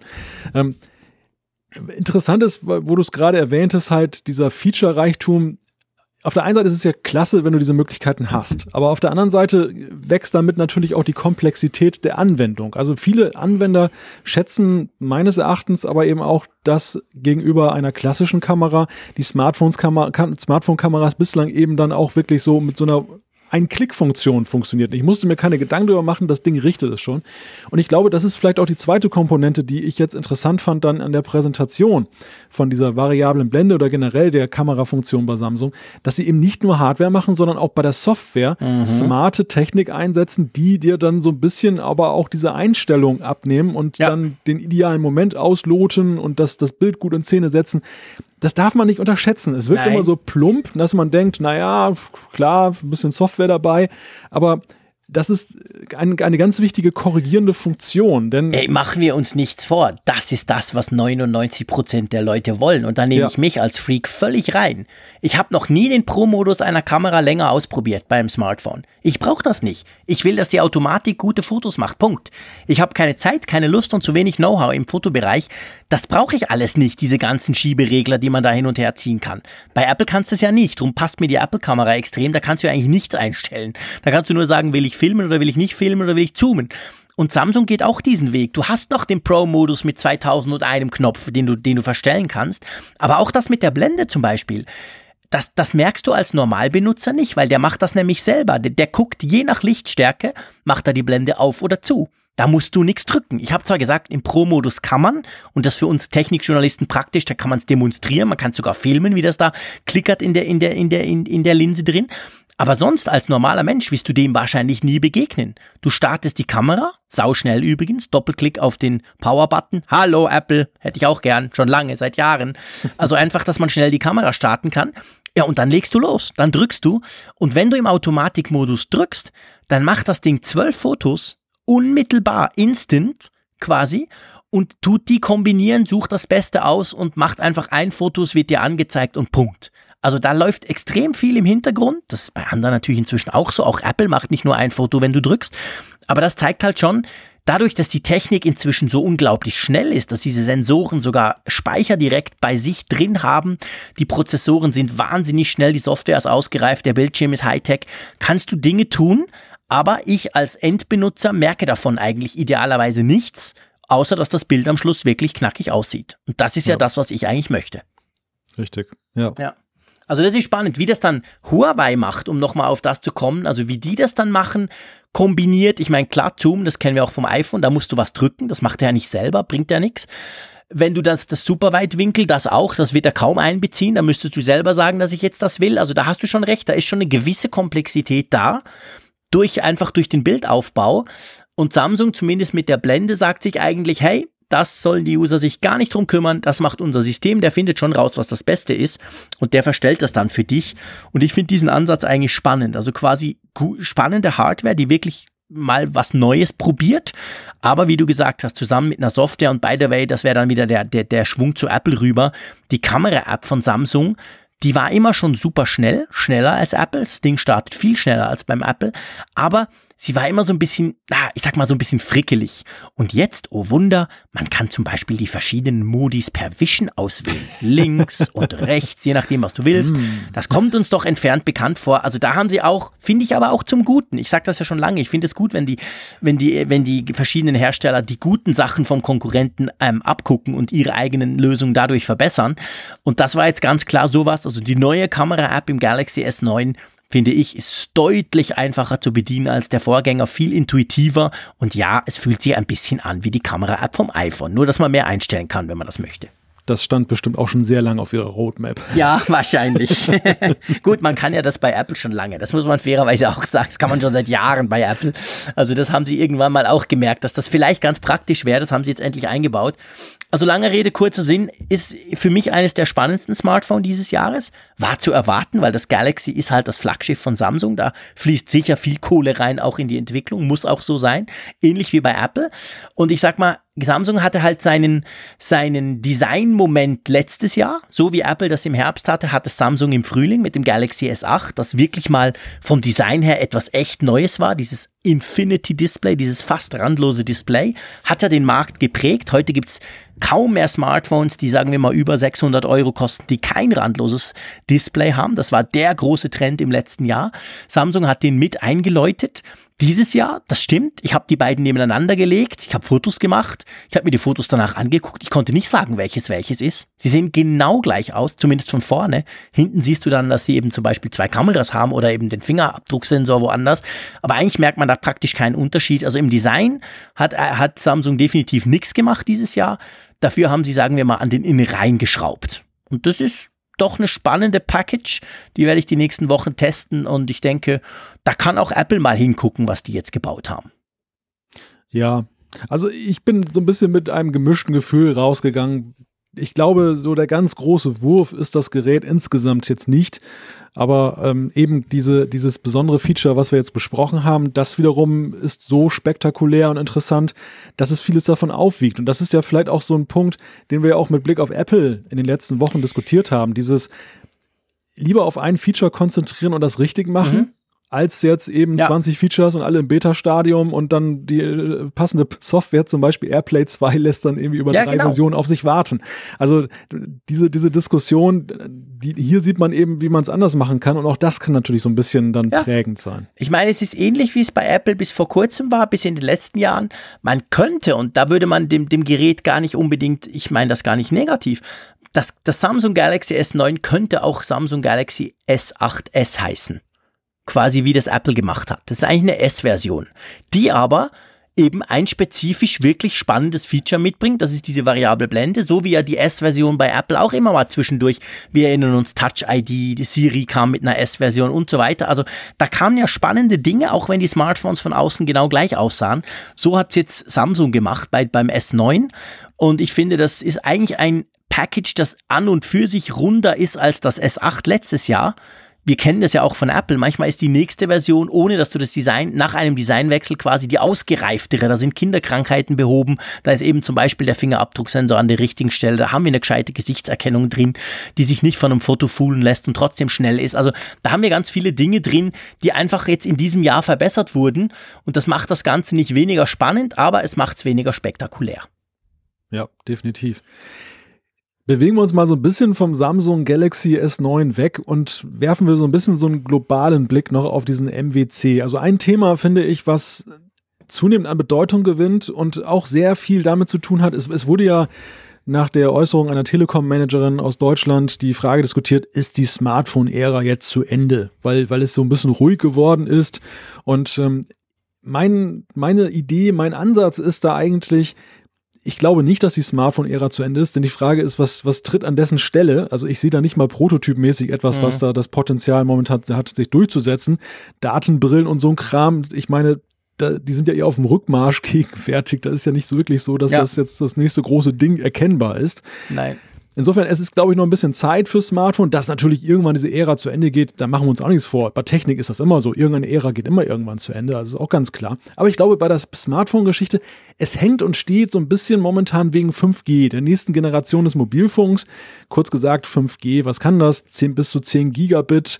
Das Ganze ist noch dann latenzfrei nahezu. Dann, also die, die Latenzzeiten sind ganz gering. Und das ist dann auch wesentlich potenter, was zum Beispiel eben Internet of Things angeht und solche Geschichten. Also da sind ganz viele neue Anwendungen möglich. Und ich glaube, 5G, lieber Jean-Claude, korrigiere mich, wenn ich das falsch sehe, aber das ist insofern auch sehr bedeutsam für die Smartphone-Hersteller. Wir haben ja gerade schon über Software gesprochen, über smarte Funktionen. Und viele smarte Funktionen spielen sich ja in der Cloud ab. Also es wird da rausgeschickt vom Smartphone, wird dort verarbeitet, wieder zurückgeschickt. Das ist beim derzeitigen Zustand der Mobilfunknetze, dass ich, dass ich teilweise noch Edge habe oder UMTS, das sind Flaschenhälse. Also da kann ich als Hersteller ja eigentlich nicht wirklich rangehen und jetzt noch viel mehr smartere Geschichten einbauen. Ja, zumindest wenn du in Deutschland wohnst, da ist das schon so. ja, ich meine, ich meine das durchaus ernst. Das ist jetzt kein fieser Angriff des Schweizers, aber ähm, es ist natürlich so. Ich muss dir ganz ehrlich gesagt sagen, und das fiel mir am MWC ganz, ganz klar wieder auf, 5G, klar, das wird kommen, das ist die Zukunft, keine Frage, Punkt.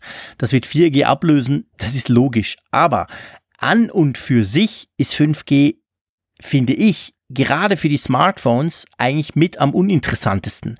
Weil wenn du Empfang hast, und das ist natürlich ein anderes Problem von Netzabdeckung etc., von überlasteten Netzen und so weiter, ähm, dann ist es ja jetzt nicht so, dass du beim Smartphone extrem viel auf irgendwelche Dinge warten musst. Also wenn ich LTE habe in der Stadt Bern, dann kann ich eigentlich alles tun. Und ob das jetzt 10 Gigabit sind oder ob es ähm, 500 Megabyte sind, wie es im Moment vielleicht ist, oder 200, äh, das macht für mich in dem Moment auf dem Smartphone direkt gar nicht so einen großen Unterschied, wo 5G eben seine Stärken ausspielt.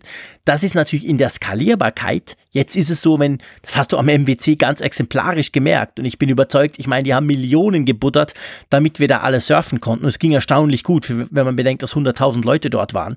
Ihn dann doch verteilt auf irgendwie acht Hallen. Das war unglaublich voll dort und natürlich hatte jeder mindestens ein Smartphone in der Hand und ständig online. Das ging recht gut, aber man hat halt schon gemerkt, die Netze sind dann relativ schnell am Anschlag. Das sagen ja auch die Provider. Bei uns ist es so, die Swisscom zum Beispiel sagt immer wieder, hey, in Zürich zu Stoßzeiten haben wir echt Probleme, weil das Netz ist einfach, ja, am Anschlag. Diese Probleme hast du mit 5G erstmal nicht, weil da sind, da kannst du massiv mehr natürlich ähm, Nutzer gleichzeitig abwickeln. Aber ähm, der Punkt mit der Geschwindigkeit finde ich, das ist spannend für zu Hause zum Beispiel. Ich meine, mit 5G brauchst du an und für sich keinen DSL-Anschluss mehr zu Hause. Vorausgesetzt, die Abrechnungsmodelle sind anders als heute im Mobilfunk, das ist klar. Aber ähm, das brauchst du nicht, weil wenn du 10 Gigabit durch die Luft kriegst oder lass es drei sein, ja, da, da ist es mir eigentlich wurscht, da brauche ich kein Koaxialkabel mehr oder irgendwas. Da, also da, da, da gibt sich natürlich neue Möglichkeiten. Und Internet of Things, wo jeder Pflasterstein und jede Ampel ins Internet gehängt wird, braucht auch 5G, weil nur mit 5G kannst du pro Antenne eine Million Geräte ansteuern. Ja. Also 5G ist super wichtig, aber für aber, Smartphone, ganz ehrlich ja. gesagt. Du, du, musst, du musst es in einem globaleren Kontext sehen. Du hast eigentlich gerade gute Beispiele dafür genannt, warum eben gerade das aber interessant sein kann, auch für die Smartphone-Welt. Gar nicht mal, dass das Smartphone selber jetzt unbedingt diese Connection benötigt. Da gebe ich dir sogar recht. Aber eben diese, diese Konnektivität des Drumherum, das, und das dann in Funktion mit dem, mit dem Smartphone. Ich meine, wir, wir reden ja nicht ohne Grund davon, die Home-Anwendung bei Apple, die ja nun, wo Apple sich anschickt, dann so eine Art zentrale Steuereinheit zu, zu konstruieren. Das ist ja nur der Anfang. Also ich mhm. glaube, die, die Smartphone-Hersteller wünschen sich eigentlich, dass dann eben diese Fernbedienung des Lebens, wie man ja so schön sagt, dann auch in Zukunft eine Fernbedienung erstmal bleibt und potenter wird, mehr kann. Und dafür muss natürlich das Drumherum dann besser funktionieren und letzten Endes ist. Gut, ich meine, dass das Schweizer Vorbild glänzt, aber auf der anderen Seite bei 80 Millionen in Deutschland ist es natürlich auch eine ganz andere Größe, ja, klar. wo du eben dann sehen musst, dann auch in Großstädten, wie du das darstellst. Und da ist es, glaube ich, schon so ein Hemmschuh, die, die Großstädte haben die bessere Abdeckung vielleicht, aber haben dann häufig dann eben einen Kapazitätsengpass, egal genau. ob jetzt kabelgebunden oder jetzt im, im, Mobilfunk. Und auf dem Lande hast du dann eher das Problem von wegen, dass eben nur langwelliger Funk dich erreicht und dass du häufig dann wieder zurückgehst in den Edge-Bereich dann im mhm. schlimmsten Falle. Und das sind, glaube ich, so in der Smartphone-Entwicklung Rahmenbedingungen, die einfach da sein müssen, weil momentan ist ja so vieles, was so über die Cloud läuft, ist ja, hat ja eher so Gimmick-Charakter. Das ist nicht ja. immer so essentiell, dass du ständig verbunden bist, sondern das, das wartet dann beispielsweise auch, bis es mal wieder eine bessere Verbindung hat. Aber eine Anwendung, das die stimmt. jetzt darauf, dass das, sag ich mal, wirklich voraussetzt, ja das, das ist für einen Hersteller eine schwierige Wette, die er da eingeht, weil es nämlich dann sehr viele Frustrierte gibt und das, das geht dann auch nicht unbedingt dann auf die Netzbetreiber zurück nach dem Motto, ihr habt ein scheiß Netz, sondern nee, nee, das ist dann die App, die nicht funktioniert, genau, klar. in die Pflicht genommen, ist gesagt, du kriegst es, kriegst es nicht hin mit deiner Das Funktion. ist mein Licht, was viel zu spät erst einschaltet, weil ich irgendwie das Gefühl habe, das hängt unter, unterwegs irgendwo, dabei ist es vielleicht ja nur die Leitung, die gerade überlastet ist. Ja, da hast du schon recht. Also in, in diesem Kontext besehen, ich habe es jetzt wirklich auf die Smartphone-Hersteller selber bezogen quasi, aber wenn, wenn du das Ökosystem aus Apps, aus Zuspielen Spielern, aus Geräten, die du in Zukunft wirst steuern können, die dann eben direkt im Netz hängen und so weiter, dann gebe ich dir völlig recht. Also ich meine, das bezweifelt auch niemand. 5G, das wird kommen. Der Punkt ist natürlich der, damit dürfen wir uns auch keine Illusionen machen, egal ob die Swisscom jetzt behauptet hat, wie diese Woche, äh, gerade, dass die 5G in der Schweiz dann schon bald anfängt. Ich meine, die, die stellen zwei Antennen auf und da funkt irgendwas. Das kann ja noch niemand brauchen, gibt ja auch noch gar keine Geräte. Das wird natürlich noch ein paar Jährchen dauern. Also so schnell geht das nicht. Das hat man auch am MBC gemerkt. Die letztendlichen Spezifikationen sind nämlich jetzt langsam erstmal mal, mal im Trockenen. Das ist noch nicht so, dass das alles schon von A bis Z klar wäre, auch wenn in Südkorea jetzt anlässlich der Olympiade ja schon ein 5G-Netz in Betrieb genommen wurde. Aber das ist schon noch ein gewisser Weg, der da gegangen wird. Aber sie geben alle extrem Vollgas, egal ob Huawei, Ericsson als, als Aus, Ausrüster quasi der Antennen und der ganzen Infrastruktur und auch andere.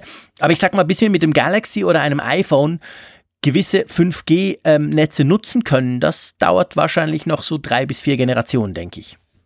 Ja, das, das kann sehr gut sein. Ich meine, es war ja auch ein gewisser Weg von UMTS ja, bis zu wir LTE, LTE hatten. Ja, genau. Ja, genau. Ja. Und auch LTE in einem Spektrum, dass wir es auch dann breit einsetzen konnten. Genau. Am Anfang waren es ja nur bestimmte Bänder, die unterstützt wurden.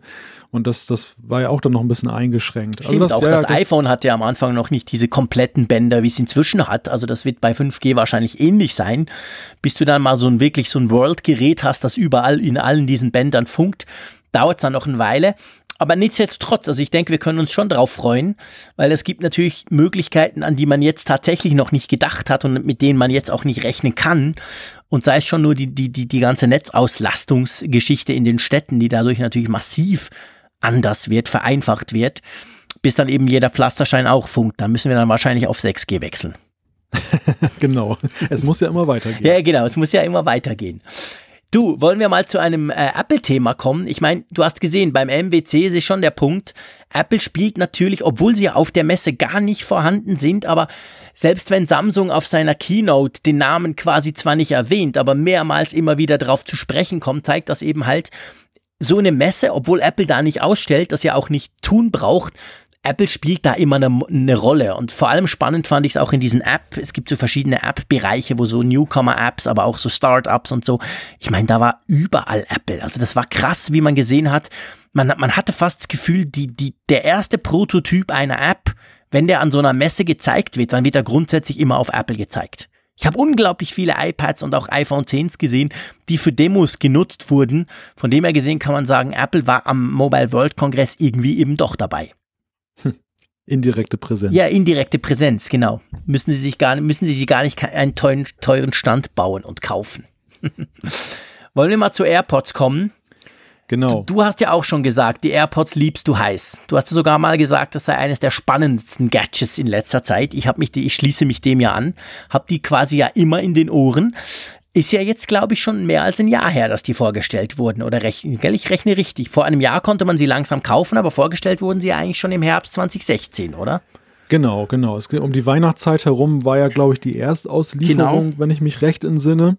Das war doch damals auch dieser Zitterfaktor, kommt das überhaupt noch ja, vor genau, Weihnachten genau, raus? Genau, genau. Und dann ähm, nahm das ja langsam dann Fahrt auf, dann im Frühjahr. Aber es, es gab dann ja auch die Phase im vergangenen Jahr, wo dann auch die ähm, Lieferbarkeit dann doch sehr eingeschränkt war. Mittlerweile, glaube ich, ist sie ja recht gut.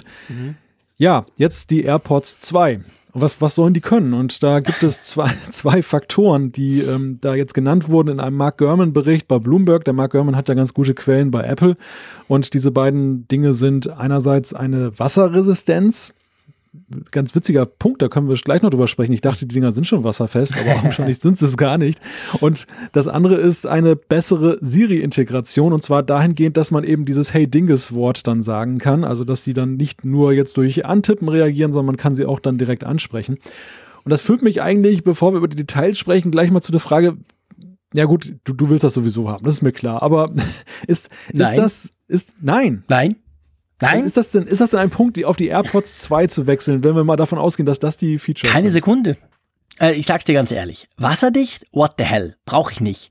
Ich gehe damit nicht duschen. Ich wasche sie nicht in der Waschmaschine. Klammer auf, wir haben eine sehr spannende Zuschrift genau in diesem Bezug bekommen. Klammer zu. Ähm, ich, ähm, wenn es so fest schüttet, dass ich so nass werde, dass die jetzt schon kaputt gehen könnten, weil so ein bisschen, bisschen Spritzwasser geschützt sind sie ja, dann gehe ich nicht raus. Ich bin kein super Heavy-Sportler, der so fest schwitzt, dass die Dinge dadurch kaputt gehen. Etwas, was man immer wieder hört, wo auch die anderen Hersteller, Jaybird zum Beispiel, immer wieder gerne sagen, hey, unsere sind sweatproof und die von Apple eben nicht. Also mit anderen Worten, die ganze Wasserfestigkeit, die geht mir aber sowas von ab, die brauche ich nicht. Und das andere, glaubst du wirklich, ich laufe durch den Bahnhof und schreie, hey Siri, weil er muss ja wahrscheinlich relativ laut schreien, dass er mich hört. Das werde ich doch niemals im Leben tun. Ich drücke entweder ganz, ganz äh, verschmitzt auf meine Uhr und spreche dann ganz, ganz leise ins Handgelenk, dass niemand hört. Oder ich, ich tappe halt auf der Seite auf das Ding drauf.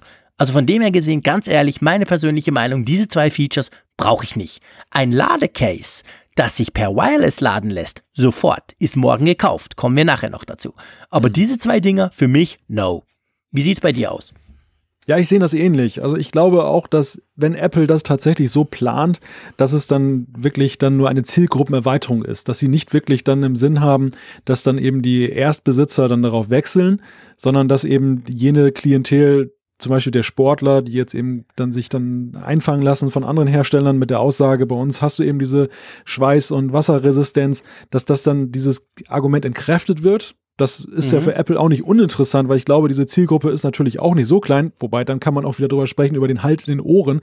Denn der spielt ja sicherlich dann im Sportkontext auch nochmal eine ganz andere Rolle als in unserem Gebrauch, den wir so haben. Mhm.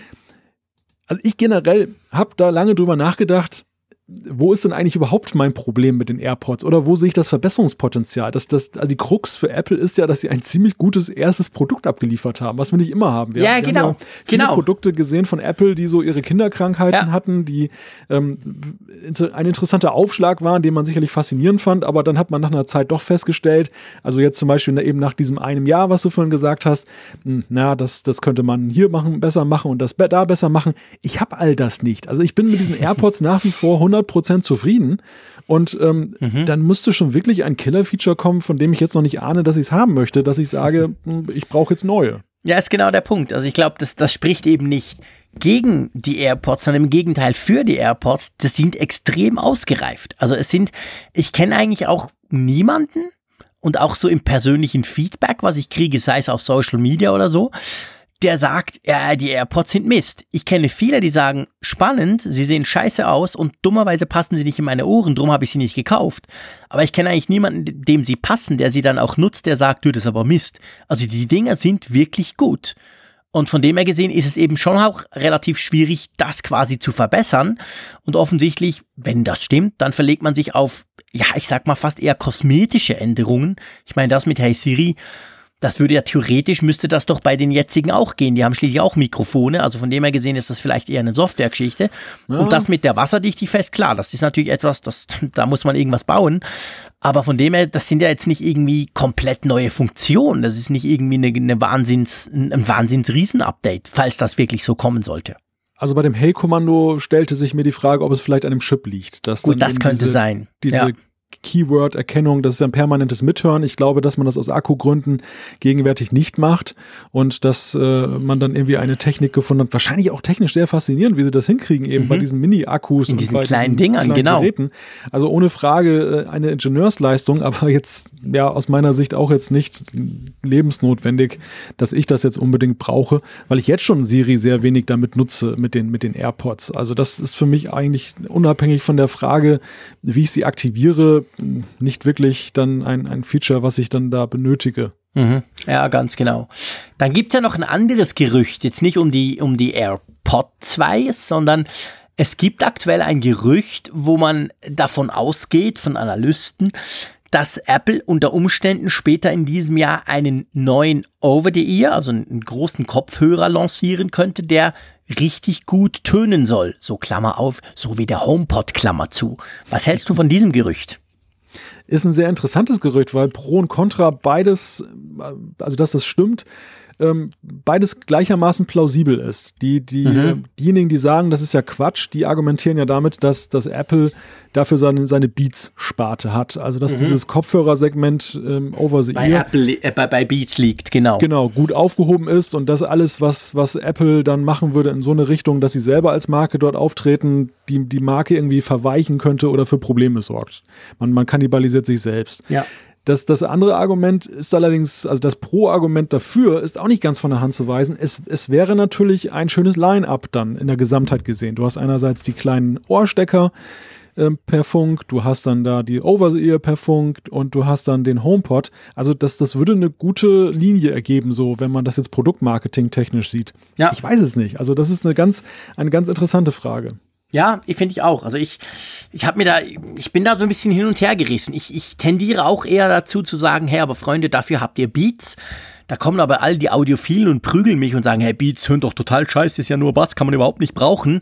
Äh, Finde ich nicht so krass unter uns, unter uns gesagt. Ich habe die Beats Solo 3 Wireless, ich habe die jetzt gerade wieder im Flieger gehabt und finde die eigentlich ganz klasse. Aber okay, über, über Geschmack lässt sich nicht streiten. Schon gar nicht, wenn es um, um Audiophilie geht. Also von dem her das wäre so ein Argument, dass sie sagen, ja, Beats ist halt eher so, salopp gesagt, die Hip-Hop-Zielgruppe und nicht unbedingt der gepflegte Klassikhörer zu Hause.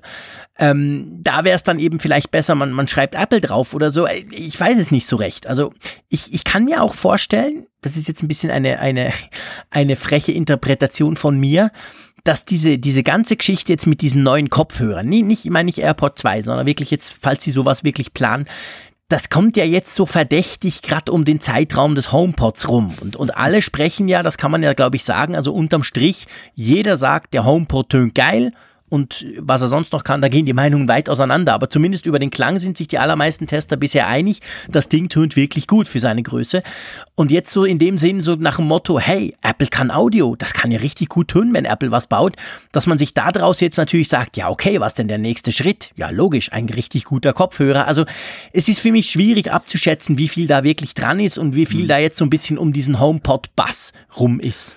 Ja, aber andererseits passt es natürlich auch ganz gut zu der Legende, die Apple ja selber gestreut hat, Stimmt. dass sie sagen, sie konkurrieren nicht als smarter Lautsprecher, sondern sie haben das Wohl der Audiophilen im Blick. Genau. Und da, da würde das diesen, passen diesen Anspruch ja nochmal untermauern, wenn sie jetzt ja. dann eben in der Richtung weitergehen.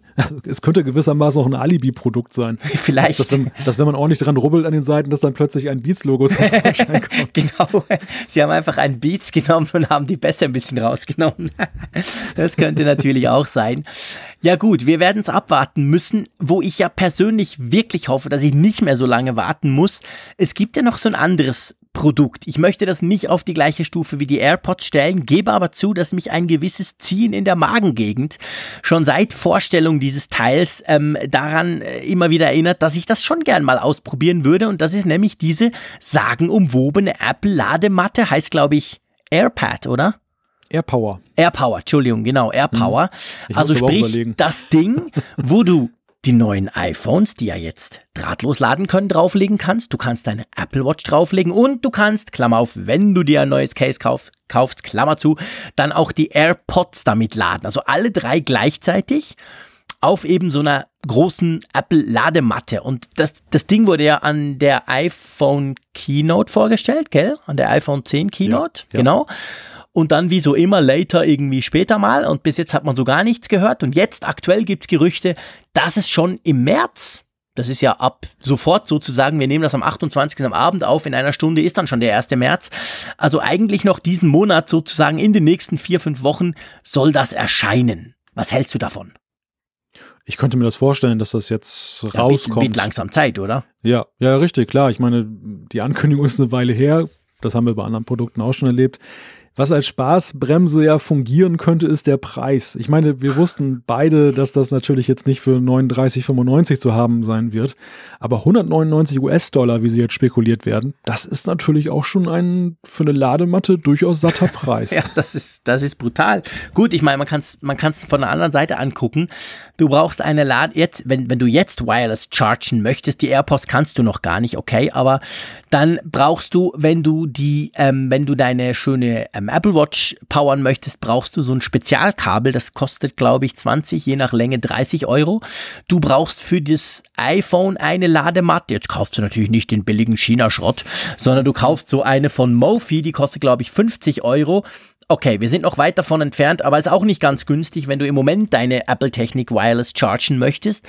Und Apple fasst jetzt da drei zusammen, knallt noch den Apple-Bonus oben drauf. Ich glaube, ich kenne ehrlich gesagt keine Ladematte, die zwei oder drei Geräte gleichzeitig laden kann. Ich lasse mich gern korrigieren, aber das ist jetzt nicht so, das ist jetzt nicht so typisch. Also die, die, die normale Wireless Charging Ding, die kann genau ein Gerät laden.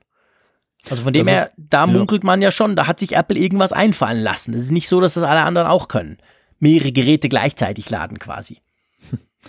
Ja, wobei ich mich dann allerdings auch frage, also zumindest bei zwei von drei Geräten ist es sicherlich so, dass es sinnvoll ist, die gleichzeitig zu laden. Das bei das der iPhone Uhr und, und dem, äh, die, genau, und dem iPhone. Die, die Watch, genau, die, die, die haben ja sicherlich bei vielen dann die gleichen Ladezyklen bei den AirPods, die Dinge halten ja ewig. Also das ja, Ladecase, wann habe ich das genau mal angeschlossen? Punkt. Ich wollte auch fragen, muss man die ja. laden?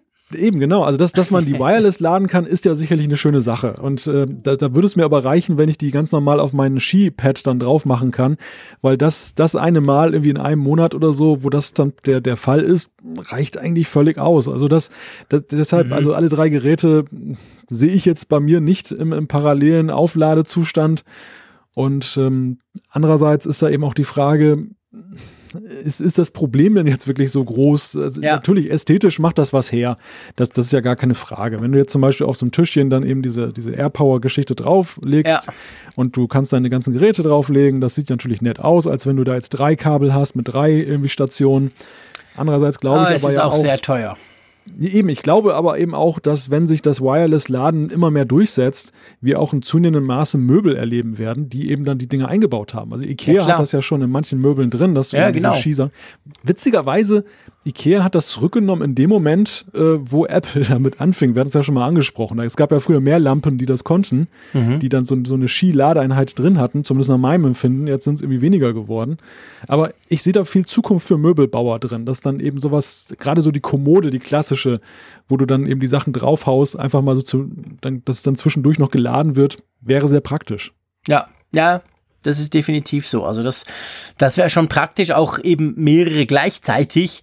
Mal gucken, wie exklusiv das ist oder wie, wie speziell das Apple gemacht hat ähm, bei diesem Teil oder ob das dann quasi so eine Entwicklung anstößt, dass andere sagen, okay, komm, wir machen es für 80 oder 90 Euro, aber wir können auch zwei oder drei Sachen laden. Also das ist gespannt, das ist spannend. Wir sind gespannt drauf. Mal gucken, ob das Teil wirklich rauskommt. Malte, bist du schon mal Ski gefahren? ich muss gestehen, noch nie. Hey, cool. Dann ist das nächste Thema für dich wahrscheinlich uninteressant. Jetzt ist es ja auch nicht so, dass ich der große Wintersportler bin, aber ab und zu gehe ich Skifahren. Und mir ist jetzt gerade letztes Mal in den Ferien über die Weihnachtsfeiertage in Zermatt am schönen Matterhorn aufgefallen.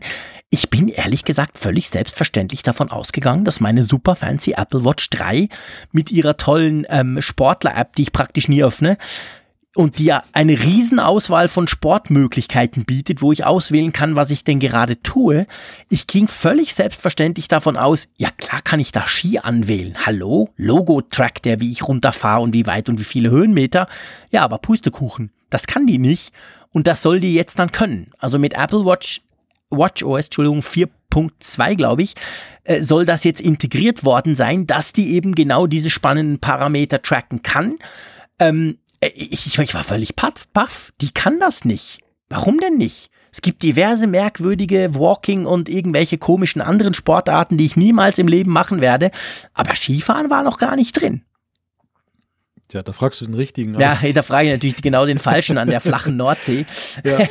Also Skifahren ist Fall, ja nicht das große Thema. genau, aber auf jeden Fall soll das jetzt kommen, dass ähm, die das kann mit, mit WatchOS 4.2. Jetzt bin ich nicht ganz sicher, ist WatchOS 4.2 schon draußen oder ist das die Version, die dann analog mit iOS 11.3 kommen wird? Oh. Das könnte man jetzt nachsehen, aber die Uhr habe ich, ich natürlich meine, unten auf dem Ladepad. Ich habe mich, weil so ein Zappel nicht, die ist schon leer. Schon raus, Gell, das ist schon draußen. Ich glaube auch, das war mit, mit 11.2 kam das, glaube ich, sogar. Ja. Oder 11.2.5 vielleicht. Nee, ich glaube 11.2.5 Dezember, kam das. Dezember sogar schon. Sogar schon. Also Dezember okay. ist WatchOS 4.2 veröffentlicht worden. Interessant, dass Apple da so ein Feature reingemogelt hat und das jetzt erst publik macht. Ja, komisch. Äh, vom, vom Timing auch witzig, jetzt ja. so fast am Ende der Skisaison möchte ich schon fast sagen. Ja, wirklich sagen. merkwürdig, also ganz das, komisch. Ja. Aber auf jeden Fall also an, an Weihnachten ging es noch nicht, das kann ich sagen. Ja. Und ich update ja immer auf die neuesten Versionen, ihr nein, wisst nein, das. Ich knall das immer gleich drauf. Da ging die, das nicht. Ja, sie, sie haben es ja gebündelt mit äh, weiteren App-Herstellern. Also sie haben das ja jetzt ja gebündelt mit Dritt-Apps, die dann auch jetzt darauf zugreifen können, auf diese Schnittstelle. Und das haben sie jetzt ja promotet in einer Pressemitteilung, genau. dass das jetzt möglich ist, die ganze Geschichte. Zu der Frage, warum ging das bisher nicht? Ich finde, ich finde ja, die, die Kunst der, des Trackings ist ja eigentlich, besteht ja darin, so Skifahren ist ja im Gegensatz zu Laufen jetzt nicht so eine Sache, wo du ganz automatisch aus dem Puls oder irgendetwas dann wahrscheinlich die Daten gewinnen kannst. Das heißt, es bedarf ja wahrscheinlich irgendwie komplizierte Algorithmen für die Sensorik, dass du dann irgendwie herausliest, dann wo dann. Man merkt, dass du noch nie Ski gefahren bist, Malte. Ich weiß nicht, wie du läufst, aber ich laufe nicht annähernd so schnell, wie ich Ski fahre. Also von dem her müsste der das schon merken, wenn ich plötzlich relativ schnell mit, sagen wir, 40 Stundenkilometer irgendeinen Hang runterrausche. Ich meine, Barometer ist ja drin. Das ist natürlich natürlich wichtig bei der Apple Watch. Bei der Series 3 hat sie ja ein Baro drin. Die kann ja zum Beispiel messen, wie viele Treppen du gestiegen bist. Also von dem her gesehen, ich als Laie denke, so wahnsinnig schwierig kann das nicht sein. Zusammen mit GPS weiß er ja eigentlich auch, ob ich in den Bergen bin oder ob ich eben irgendwo ähm, einer Halfpipe ähm, mit dem Rollbrett durchfahre. Aber okay, du hast natürlich recht. Es ist schon sicher ein bisschen programmiertechnisch dahinter, weil diese Apps, die du angesprochen hast, das zum Beispiel She-Tracks ist eine, die habe ich tatsächlich dann ausprobiert. Die konnten das bis jetzt auch, aber eben nicht die Apple Watch. Also das war dann wirklich so, du musstest die App auf dem iPhone starten und laufen lassen und der hat das dann getrackt. Also so ein bisschen in Anführungszeichen altmodisch, wo ich mir dann dachte, hey, aber ich habe doch, ich habe doch die Apple Watch genau dafür. Das ging nicht. Und jetzt, wenn du so eine App hast und die die entsprechende eben die Apple Watch App dazu hat, dann kann die das jetzt richtig akkurat tracken. Es ist allerdings auch so, dass du ja die ganz aktuelle Watch brauchst. Also ja. wahrscheinlich war das ein Feature, was dann, dann mit der neuen Apple Watch Series 3 mhm. rauskommen sollte und was dann wieder mal dann, äh, genau. so schätze ich, in der Software-Schmiede hängen Genau. Ist. Wahrscheinlich hatten sie den Barrow dafür noch nicht irgendwie kalibriert oder programmiert. Drum hat das jetzt so lange gedauert. Aber einfach als kleine Info, die mir Schweizer wichtig ist. Aber eben, so oft bin ich auch nicht auf den Ski und ich habe festgestellt, ich sitze lieber in der Après-Ski-Party und trinke einen schönen Kaffee und gucke raus ins Schneetreiben als auf auf der Piste selber. Aber trotzdem, ihr könnt das jetzt machen, wenn ihr das wollt, wenn ihr eine Apple Watch 3 habt. Das ist leider Voraussetzung und die neueste Watch OS Version. So, lass uns zu Apps kommen und vor allem eigentlich zu einem ganz traurigen Thema, dass die Leute Apps nur genau einmal öffnen. Hm. Ja, das, das ist in der Tat witzig. Jeder von uns hat es wahrscheinlich schon mal gemerkt, dass er eine ganze Menge Apps runterlädt und dann äh, nach ein, einmaligen Betrachten fristen die ein einsames Dasein auf dem Homescreen, aber man geht eigentlich nie wieder rein. Und jetzt gibt es eine Statistik, die eben dann das beziffert, also auf 75 Prozent sage und schreibe, äh, sollen sich, soll sich die Zahl der Apps bewegen, die dann eben nach einem Mal nie wieder aufgerufen werden. Und ja, ich weiß nicht, wie geht dir das? Also deckt sich das mit deinem Homescreen? Ich teste sehr viele Apps, wie du ja auch. Wir gehören ja zur, wahrscheinlich zur Minderheit, die ja deutlich über 100 oder 200 Apps auf unserem iPhone drauf haben. Jetzt kann man natürlich sagen, das ist der professionelle Blick und ich habe viele Apps drauf, da will ich eigentlich nur wissen, wenn Updates kommen, weil das eventuell wichtig ist, weil es vielleicht wichtige App für andere sind, ich die selber aber nie mehr brauche. Bei mir ist es ehrlich gesagt so, das ist schon so, dass das auch vorkommt. Ich probiere eine App aus, ich lade sie runter, ich öffne sie, spiele rum und merke, hm, interessiert mich nicht. Die Frage, die ich mir dann gestellt habe, bei mir ist es dann so, in dem Moment fliegt die aber dann auch wieder runter. Also die ist dann weg. Also ich deinstalliere die dann. Ich habe von meinen 190 Apps, die ich auf meinem iPhone habe, brauche ich natürlich nur einen Bruchteil, aber die anderen habe ich alle drauf, weil ich entweder denke, ja, irgendwann mal brauche ich sie. Okay, das mag natürlich merkwürdig sein, vielleicht brauche ich sie wirklich nie. Und das andere ist, weil ich einfach will, dass ich weiß, wenn da Updates kommen, weil ich gucke die Update-Beschreibung im App Store immer an. Ich finde das spannend. Da kann man auch mal eine Story drüber machen, wenn man sieht, hey, jetzt kann Inbox endlich das oder das. Gut, okay, Inbox brauche ich jeden Tag, aber andere Apps. Also von dem her gesehen, ähm, ist das so ein bisschen anders. Aber wenn ich wirklich merke, eine App nach dem ersten Öffnen, das ist nicht das, was ich erwartet habe, oder sie ist nicht spannend, oder sie ist irgendwie, sie funktioniert nicht, dann deinstalliere ich sie auch wieder. Ich lasse sie dann nicht rumliegen auf meinem Homescreen. Wie ist das bei dir? Ich bewundere deine Disziplin. Echt? ja, also äh, ich gebe dir ja recht vom Prinzip her, dass man sie dann sofort wieder löschen sollte. Ich nehme mir das auch jedes Mal vor und hin und wieder bekomme ich das sogar tatsächlich hin.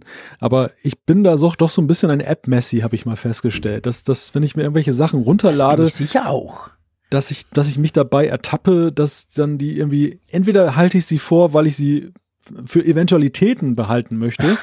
Also nach dem Muster habe ich, glaube ich, äh, so circa 50 News-Apps installiert, nach dem Motto, ich will die mir immer mal wieder angucken, ob die ein Redesign machen und solche ja, Geschichten. Ja, genau, ja, genau. Nutz, das habe ich aber auch. sie aber eigentlich nie, nie ja. wirklich. Und die anderen sind halt so diese Probier-Apps, die sich dann mhm. auf Homescreen Nummer äh, 8 dann irgendwo verstecken und dann da so ein, ein ihr Dasein fristen und irgendwann, wenn man das Gefühl hat, jetzt läuft das Gerät über, Speicher ist heute nicht mehr so das Kriterium. Früher war es der Speicher, der dann irgendwann einen wachgerüttelt hat. Ja. Dass, dass man sagte, hm, jetzt musst du noch ein bisschen aufräumen. Dann hat man so ein paar, gerade die voluminösen Apps dann runtergehauen. Heutzutage ja, spielt das ja nicht mehr so die Rolle. Und dann ist es eher so der Ordnungswahn so im, im, Frühjahr, dass man feststellt, ach, neun Seiten Homescreen, das ist auch ein bisschen viel zum Scrollen. Und mhm. dann räumt man mal auf und reorganisiert, packt den Ordner und dann fliegt auch so eine ganze Menge raus. Ja, ja.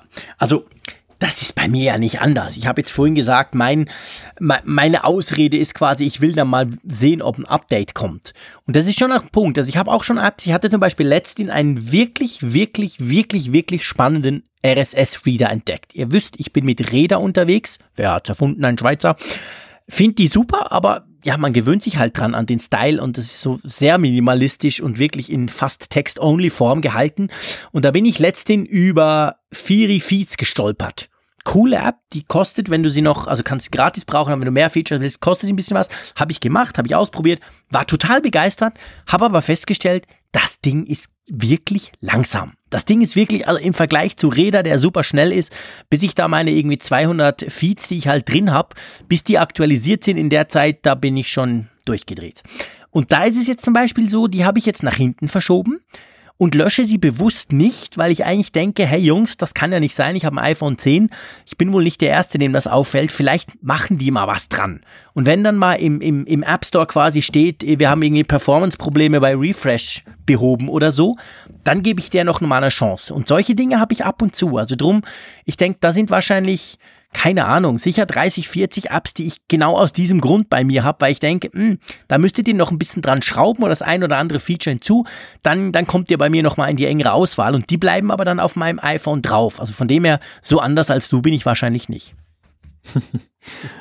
Ja, noch kurz eben zu der Frage, wie sind denn diese Daten erhoben worden? Also nach meinem Kenntnisstand äh, ist das ein Anbieter, der Werbung schaltet in, in Apps und dementsprechend dann den Rückfluss hat aus Statistiken einfach, wo er sehen kann aus verschiedenen Apps, die da eben im App Store sind, natürlich hochgerechnet auf das Ganze. Solche Zahlen sind dann am Ende doch mit einer gewissen Vorsicht zu genießen. Aber andererseits, ich glaube schon, dass das ähm, wirklich ja doch der, der Realität nahe kommt. Denn mhm. es fällt ja auch doch sehr auf, wenn man die Charts in den App Stores anguckt, dass da eine gewisse Eintönigkeit dann festzustellen ist, dass die meistgenutzten Apps dann so eklatant sich abheben von anderen Apps. Also mhm. Also dass wirklich die meisten Nutzer dann so ihre ja, ich sag mal, vier, fünf Stamm-Apps wirklich ja. haben, die sie wirklich täglich nutzen. Ja. Und dann äh, hört es aber auch schon auf und geht dann, dann gehen die Nutzungsraten dramatisch runter. Und es gibt eben sehr viele Apps, die dann wirklich dann kaum genutzt werden. Ich weiß nicht, ob du es weißt, Malte. Es gibt da eine App, sie hat ein bisschen merkwürdigen Namen, aber ich habe das Gefühl, die wird relativ häufig genutzt. Sagt dir Funkgerät was? Hm. Hm. ich glaube ich schon mal irgendwo genau, gehört. Genau. Du hast programmiert, das ist die App zum Apfelfunk. Das ist unter anderem die App, wo ihr unsere Umfragen damit beantworten könnt oder euch auf der Hörerkarte eintragen oder ihr könnt News lesen oder ihr könnt unseren Podcast hören. Ihr könnt inzwischen ganz viel machen mit dieser App. Die gehört, glaube ich, das wage ich zu sagen, nicht zu den Apps, die man wirklich nur einmal aufmacht und dann nie wieder. Ich habe echt das Gefühl, die, die, die, die, die runterladen, die nutzen sie auch. Das sehen wir auch jede Woche an unseren Umfragen. Und wenn du nichts dagegen hast, würde ich vorschlagen, wir springen mal zur aktuellen und geben dann noch eine neue. Einverstanden? Ja, sehr gerne. Und ich muss ja sagen, ich freue mich. Ich freue mich riesig, nachdem ich jetzt 104 Folgen lang das Gefühl hatte, ich bin der Einzige, der immer telefoniert. Und der Malte, der guckt mich immer so komisch an, warum mein iPhone so viel weniger lang Akkulaufzeit hat als seines, weil er ja nie telefoniert. Also, wir haben eine Umfrage gemacht, wie oft nutzt du Telefonie in deinem Smartphone? Und ich darf doch einfach gut und gerne behaupten, 50 Prozent, sogar mehr, sagen entweder oft oder sehr oft. Und ich fühle mich bestätigt, lieber Malte. Ja, oder aber du, du ziehst die Leute magisch an, die auch so ein Telefonieverhalten haben wie du. Vielleicht, gut möglich, dass die alle mitgemacht haben. Ich habe es tatsächlich gestern am Mobile World Kongress dem Raphael Zeyer gezeigt. Ein, ein Tagesanzeiger-Journalist und guter Freund, den ich gut mag. Der hat gesagt, er hat's auch drauf. Ich war ganz erstaunt, hätte ich gar nicht gedacht, weil er hört, glaube ich, unseren Podcast nur sehr rudimentär, aber er hat auf jeden Fall die Funkgeräte-App drauf. Und da habe ich ihm erzählt von der neuen Umfrage, worauf er sofort die Umfrage ausgefüllt hat. Und er hat tatsächlich gar nicht geklickt, weil er sagt, ich telefoniere nie. Er hat seine Telefonie-App auch gut versteckt irgendwo. Aber es hat dann trotzdem die Statistik nicht mehr so ganz rausgerissen. Es haben nämlich 1617, also 16, 17 Teilnehmer haben mitgemacht. Und wie gesagt, also 30,9 sagen oft, 23 sagen sehr oft, das wäre dann ich. Und ähm, 16,8 sagen selten, das wärst wahrscheinlich du, oder? Oder hast du gelegentlich ich, geklickt ich bei 27? Hatte, ich, gelegentlich geklickt. Okay. Ja, ja. Und dann gibt's 1,1, die wirklich sagen gar nicht. Das war wahrscheinlich der Raphael Zeyer, der das geklickt hat. Ich weiß nicht, wie es gestern stand. Aber auf jeden Fall. Und dann gibt's noch 0,4, die sagen, ich besitze gar kein Smartphone. Da frage ich mich natürlich, wie haben sie denn abgestimmt? Ah, auf dem iPad. Ja, Vergesse ich immer. Ja, ja. Vergesse oh Gott, oh Gott. Genau. Fettnäpfchen, lieber Jean-Claude. Fettnäpfchen, jetzt kommen gleich wieder böse Mails. Man kann ja Funkgeräte, die, die App zum Apfelfunk auch auf dem iPad nutzen, stimmt. Und mit dem telefoniert es sich dann doch ein bisschen schwierig. Ja, da ist es zugegebenermaßen, macht's keinen Spaß. Ja, was sagst du dazu? Ja, ich muss mich geschlagen geben. Also ich bin augenscheinlich entweder besonders fortschrittlich oder irgendwie sehr exotisch. Genau, du bist deiner Zeit voraus, lieber Malte. Wahlweise, ja, ja. Also äh, gerade das, ich meine, dass, dass das Lager der gar nicht Telefonierer jetzt nicht so riesengroß ist, das habe ich mir schon gedacht. Aber dass es doch so viele sind, die doch äh, rege noch telefonieren, das ist schon bemerkenswert. Also ja. das Smartphone wichtiger Hinweis an Apple, Telefon noch beibehalten. Hey, aber sowas von, bitte sehr.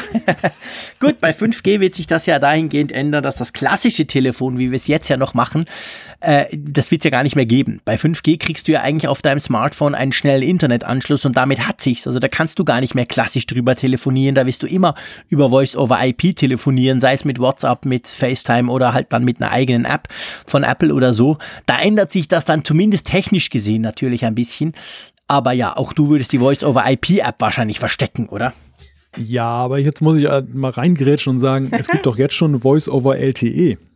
Ja, das stimmt. Da, ja, da hast du recht. Das stelle ich zwar immer ab, weil das ist die beste Variante, den Akku sofort leer zu saugen. Zumindest als Vieltelefonierer. Mag sein in der Schweiz, aber in Deutschland nicht.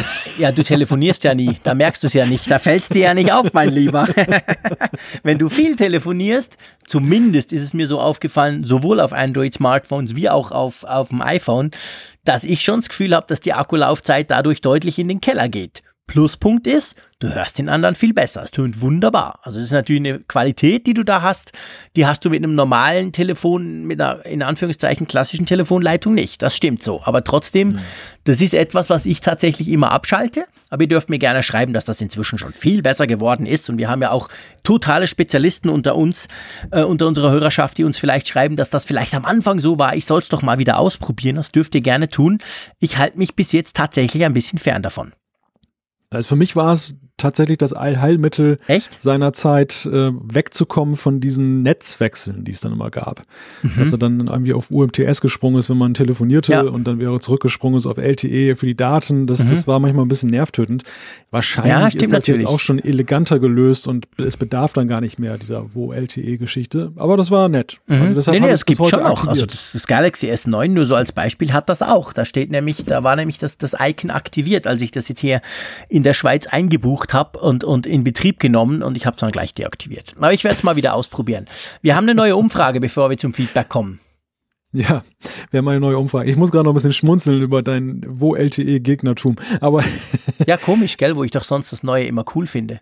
Ja, ja, ausgerechnet das. Aber egal. Also, wir, wir knüpfen an an unsere MWC Geschichte, unser, unser, M, unser Thema MWC, Mobile Work Congress, und fragen euch heute mal, wie sehr interessieren euch eigentlich die Neuerscheinungen von Android-Smartphones? Also wir werden es ja einerseits so ein bisschen an den Abrufzahlen dieser Ausgabe sehen, wie viele dann abgeschaltet haben oder gar nicht runtergeladen haben, aber wir möchten es gerne von euch konkret wissen, wie sehr interessiert euch das, äh, was da jenseits auch der Apple-Welt stattfindet?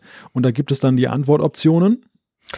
Ähm, ich super vorbereitet. Ich bin schon fast, naja, ich bin sehr dann gibt's verfolge ich ab und zu, also die Neuerscheinung von Android-Smartphones.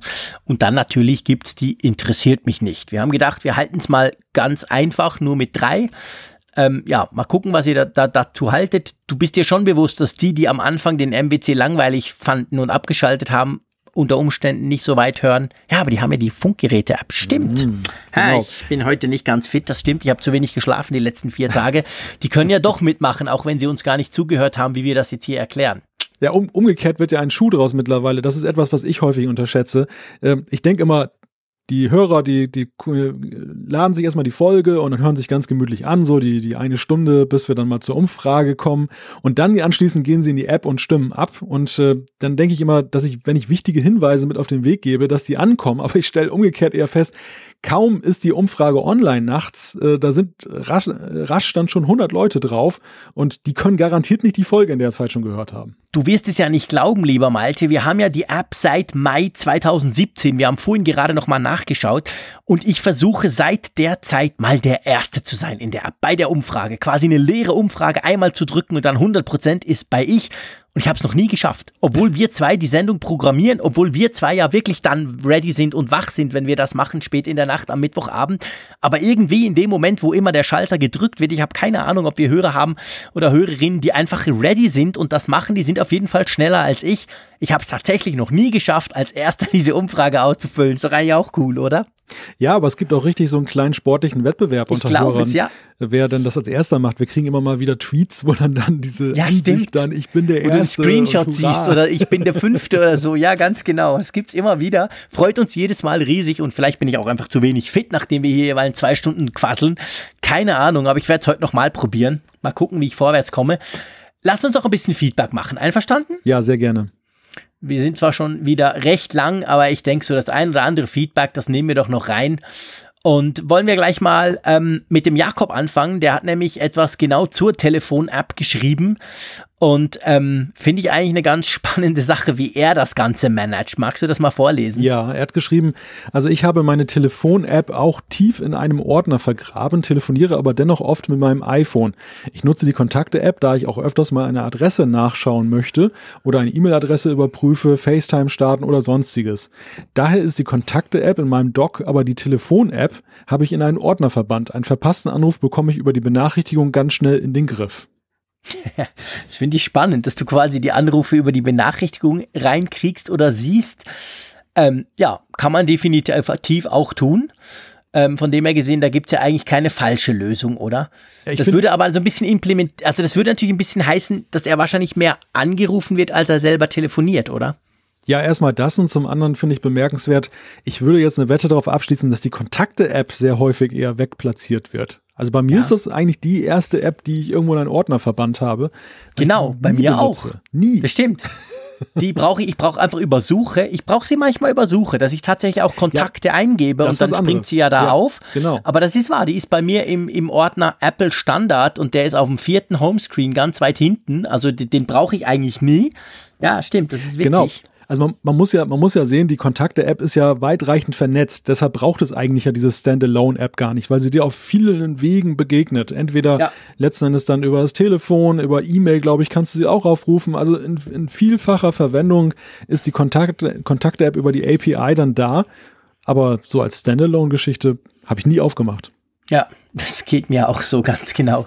Also witzig, witzig, wie man, wie man da eben unterschiedlich damit umgehen oder wie man da unterschiedlich rangehen kann.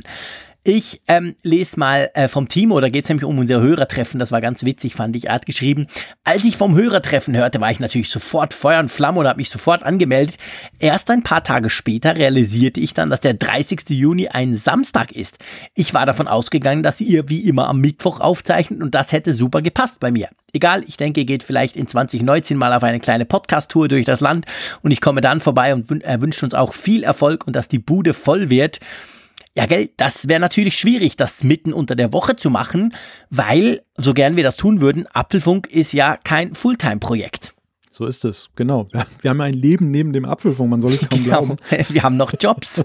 Irgendwo muss die Kohle hereinkommen. Von dem her meistens ist es so, der Malte wie ich arbeiten von Montag bis Freitag irgendwie. Drum war für uns völlig klar, ja logisch, wir machen das Hörertreffen an einem Wochenende. Wobei sich natürlich schon die Frage stellt, wir werden ja wahrscheinlich am Mittwoch vor dem 30. ganz normal einen Apfelfunk machen. Ihr wisst, der Mittwoch ist mehr oder weniger heilig, da nehmen wir den Apfelfunk auf. Ähm, und dann am Samstag nehmen wir ja auch was auf. Gibt das dann die nächste Folge? Wissen wir das schon? Oder gibt das eine Spezialfolge? Ja, das habe ich mich tatsächlich nach Timos Zuschrift auch gefragt. da habe ich mir vorher auch gar nicht, gar keinen Kopf drüber gemacht, weil ich so fokussiert war auf das Event und wie wir das machen und überhaupt, dass ich nie genau. darüber nachgedacht habe, wann veröffentlichen wir eigentlich das Ergebnis dieses Events. Ähm, es ist sicherlich auch die Frage, wann können wir es veröffentlichen? Also wann haben wir das dann auch so in der Form vorliegen und bearbeitet, dass wir es dann eben hochstellen können? Wir sind ja auch noch ein bisschen auf Reisen sozusagen, weil wir ja, zurückfahren. Muss man mal schauen. Also da möchte ich noch keine Wette drauf eingehen. Aber es gibt da zwei Möglichkeiten. Entweder wir machen es wirklich als Sonderfolge, dass wir dann as soon as possible die raushauen. Mhm. Oder aber wir lassen sie als reguläre Folge laufen, dass wir dann genau. sagen, entweder Mittwoch oder meinetwegen Dienstag, dass man sie mal einen Tag vorzieht und dann ja. machen wir danach regulär regulär weiter. Hängt ja auch so ein bisschen davon ab, was wir in der Zeit an Nachrichten geschehen haben. Also wenn da eben gerade sehr viel anliegt, ja, dann braucht Könnte natürlich sein, eben, es könnte natürlich sein, das ist ja dann plus minus ein paar Wochen nach der WWDC. Wie wir alle wissen, kommen da immer neue Software, zumindest schon mal Vorschau-Sachen.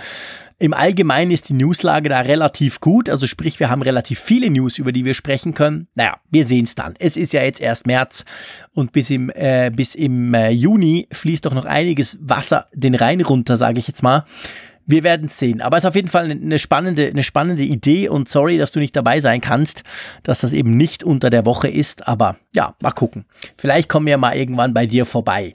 Wollen wir noch ein Feedback machen?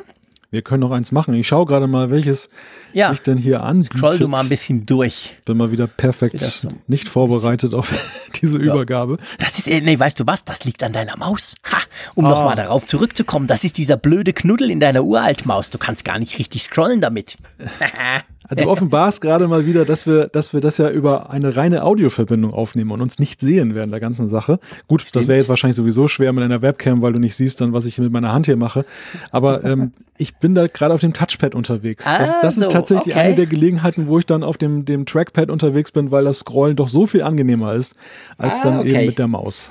Alles klar, alles klar. Und, und diese Zeit habe ich genutzt, um jetzt die Zuschrift von Alex herauszusuchen der da schreibt, ich bin nun gerade dabei, via VMware meine Windows Boot Bootcamp-Partition auf den neuesten Stand zu bringen. Dies dauert in mhm. Kombination mit einem langsamen Internet wirklich lange und dauert noch an. Aktuell wird das Windows Fall Creator Update geladen.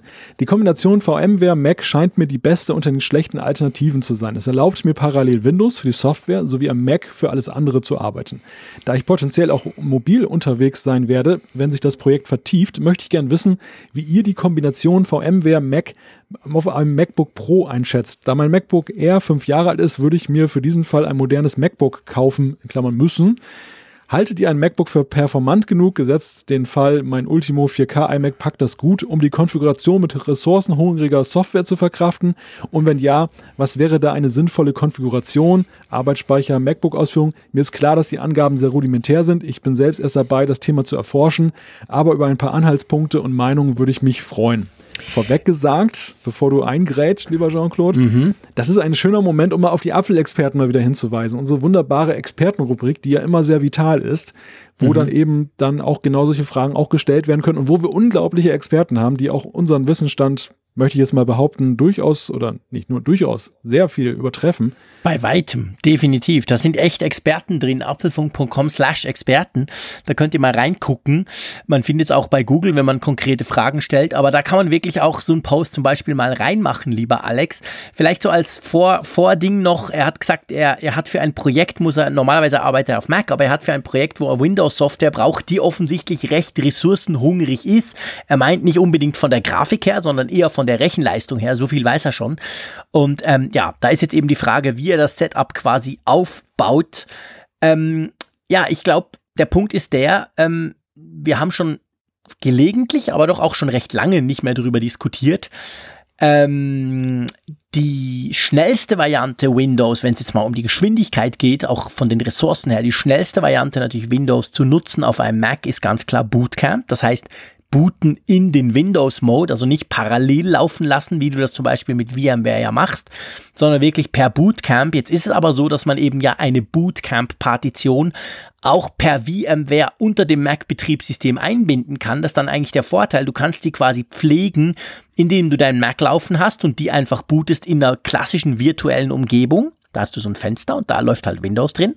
Und dann, wenn es aber wirklich mal darum geht, dass du den vollen Power brauchst, die, die, gesamte, die gesamten Hardware-Ressourcen, dann bootest du eben deinen Mac. Dann hast du natürlich nichts mehr vom Mac selber, vom, vom, vom Mac OS, sondern bist dann direkt auf Windows drauf. Und das denke ich von der Idee her macht das durchaus Sinn. Oder Malte, du korrigierst mich, wenn ich Mist erzählen sollte. Ähm, auf der anderen Seite, was ich gelernt habe, vor allem bei VMware, aber ganz generell bei Virtualisierung ist, je mehr RAM, desto besser. Hm. Genau. Das könnte natürlich ein Problem sein, weil ja die MacBook Pros, also wir reden ja hier grundsätzlich mal über MacBook Pros, ähm, die MacBook Pros haben ja immer noch diese 16 Gigabyte Beschränkung beim, beim RAM, auch die neuen Modelle. Also unabhängig, was du dir dafür eins kaufst, mehr als 16 Gigabyte kriegst du in der momentanen Ausstattung einfach da nicht rein. Das kann reichen für ähm, zum Beispiel mal die VMware zu starten, dort Windows-Updates zu machen etc. pp. Wenn du dann Bootcamp bootest, hast du natürlich auch 16 GB. Das ist für Windows schon schön. Die Frage ist halt, was ist das für eine Software? Wie viel Rechenleistung braucht die wirklich und vor allem wie viel Speicher? Reichen da 16 GB oder müssten es mehr sein? Weil wenn es mehr sein müssten, wäre das Mac, Mac technisch beim MacBook Pro ein Killer, oder? Hm. Ja, ja, durchaus. Also es ist natürlich eine Frage, die, die sehr schwer zu beantworten ist, wenn mhm. man jetzt nicht die genauen Anforderungen des Projekts kennt. Also Alex hat es ja selber schon geschrieben, dass, dass er selber auch noch eine Erforschungsphase ist und mhm. da lässt sich jetzt schwerlich einen Tipp geben, dass man sagt, das wird funktionieren. das, ja. das, deshalb, ich glaube oder befürchte, bei Ressourcenhunger dass das eher auf so einen Fall hinausläuft, wie du es anfangs beschrieben hast, Jean-Claude, dass man eben tatsächlich über Bootcamp am besten arbeitet, weil diese VM-Geschichten sind ja doch eher für Software mit durchschnittlichen Ansprüchen zu empfehlen, das, wo das dann wirklich flüssig läuft und dann auch Freude bereitet. Ja, definitiv. Also das, das denke ich, da, da, das kann man als gesichert angehen. Ähm, Virtualisierung wirklich quasi Mac OS starten und dann noch Windows reinstarten in den Fenster. Das braucht unglaublich viele Ressourcen und Windows ist dann einfach relativ langsam. Punkt. Und wenn du das, das Optimum aus dem Windows rausholen willst, dann, dann musst du deine Bootcamp-Partition wirklich direkt booten. Also quasi den Windows als, äh, Quatsch, dein MacBook Pro als Windows Notebook nutzen und dann, dann hast du das Optimale draus. Äh, ob das reicht, das müsstest du noch abklären. Da müsstest du mal gucken, wie viele Ressourcen hungrig die Software wirklich ist, damit man das so beantworten könnte, oder? Ja, genau. Oder eben die Apfelexperten, beziehungsweise wir kriegen vielleicht auch Feedback, wenn wir das jetzt hier verlesen haben. Das ist ja auch das Schöne. Ihr da draußen, die dazu hört, ihr seid ja auch immer ganz gerne bereit, uns an euren äh, Sachen teilhaben zu lassen, an eurem Know-how auch teil, teilhaben zu lassen. Das ist ja eigentlich auch das, was die Apfelfunk-Community ausmacht. Das ist das, was uns so großen Spaß macht. Drum ist das Feedback auch für uns so wichtig, dass man da immer wieder diskutieren kann. Apropos diskutieren, lieber Malte, jetzt muss ich eine kleine Ankündigung machen. Die haben wir gar nicht vorbesprochen, aber das Ganze ist ja eben live. Ihr kennt das. Wir nehmen den Apfelfunk in einem Stück auf. Natürlich besprechen wir uns vorher kurz, aber ähm, jetzt zu später Stunde fällt mir da nämlich noch was ein. Ich habe vorhin gesagt, mit Mittwoch ist Apfelfunktag, oder? ja. Es könnte sein, und das ist natürlich ein bisschen blöd, wenn man das live machen will. Ich will dich ja überhaupt nicht überfahren, aber ich bin nächste Woche in London. Lustigerweise bei Apple. Und danach noch bei jemandem, wo ich es leider nicht sagen kann, weil ich schon ein Paper unterschreiben musste, dass ich dann zwei Wochen lang die Klappe halte, was mir natürlich grundsätzlich schwer fällt. Langer Rede, kurzer Sinn. Ich bin den ganzen Tag in London. Ich bin bis jetzt davon ausgegangen, dass es mehr oder weniger gerade so just on time reicht, bis am Abend wieder da zu sein für unsere Aufnahme. Das Problem ist, ich habe den Rückflug noch nicht gebucht bekommen. Das ist irgendwie noch ein, wir sind das irgendwie noch am Organisieren. Drum hier mal einfach die Ankündigung. Es könnte sein, dass wir den Apfelfunk irgendwie anders aufnehmen müssen. Wann, das müssen wir dann noch unter uns zwei auspadovern. Aber das müssten wir noch gucken. Ich weiß es einfach noch nicht. Ich hatte eigentlich gehofft, ich hätte die Tickets schon lange und weiß dann, dass ich locker zurück bin oder eben auch nicht. Aber ich möchte die Ankündigung schon mal machen, weil ich weiß, dass ihr uns ja in euren Workflow eingebunden habt und nicht, dass dann plötzlich irgendwas passiert. Also vielleicht zur Sicherheit kurz auf Twitter gucken oder so. Da würden wir das schreiben, oder Malte? Ja, klar. Das äh, tun wir natürlich kund, äh, alleine weil wir ansonsten sehr viele Nachfragen bekommen würden, wo die neue Folge geblieben ist. Ganz genau, nicht, dass ihr das Gefühl habt, wir hören auf oder es sei ein technisches Problem aufgetreten. Und immerhin, so viel kann ich verraten, es geht ja auch um Apple. Ich werde nämlich mir den iMac Pro anschauen dürfen und darf den dann quasi zumindest gerade mitnehmen und ein paar Wochen austesten.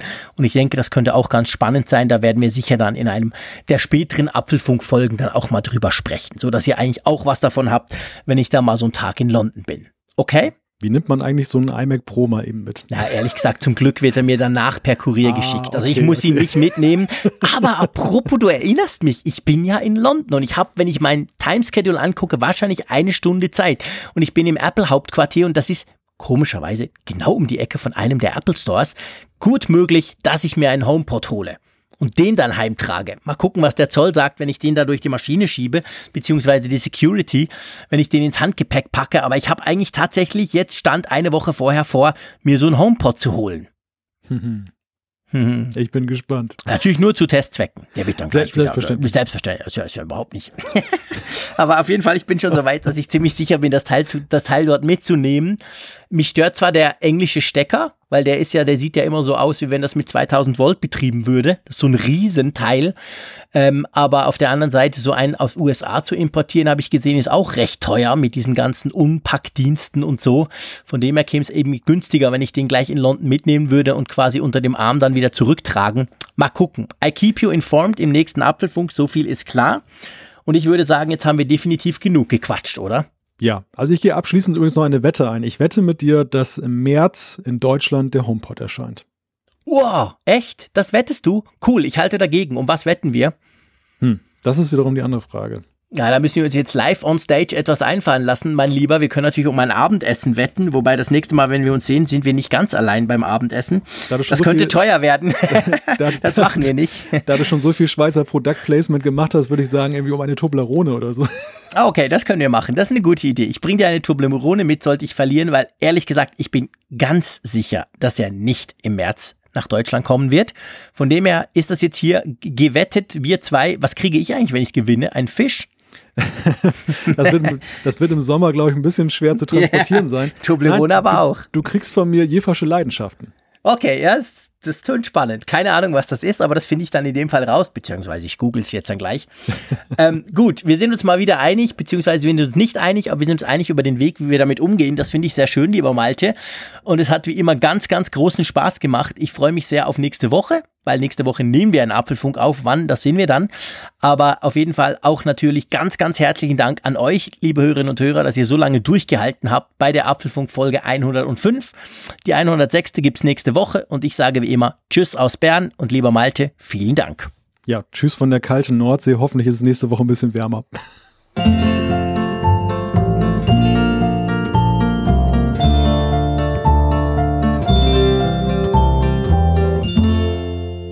Apfelfunk, der Podcast über Apple-Themen.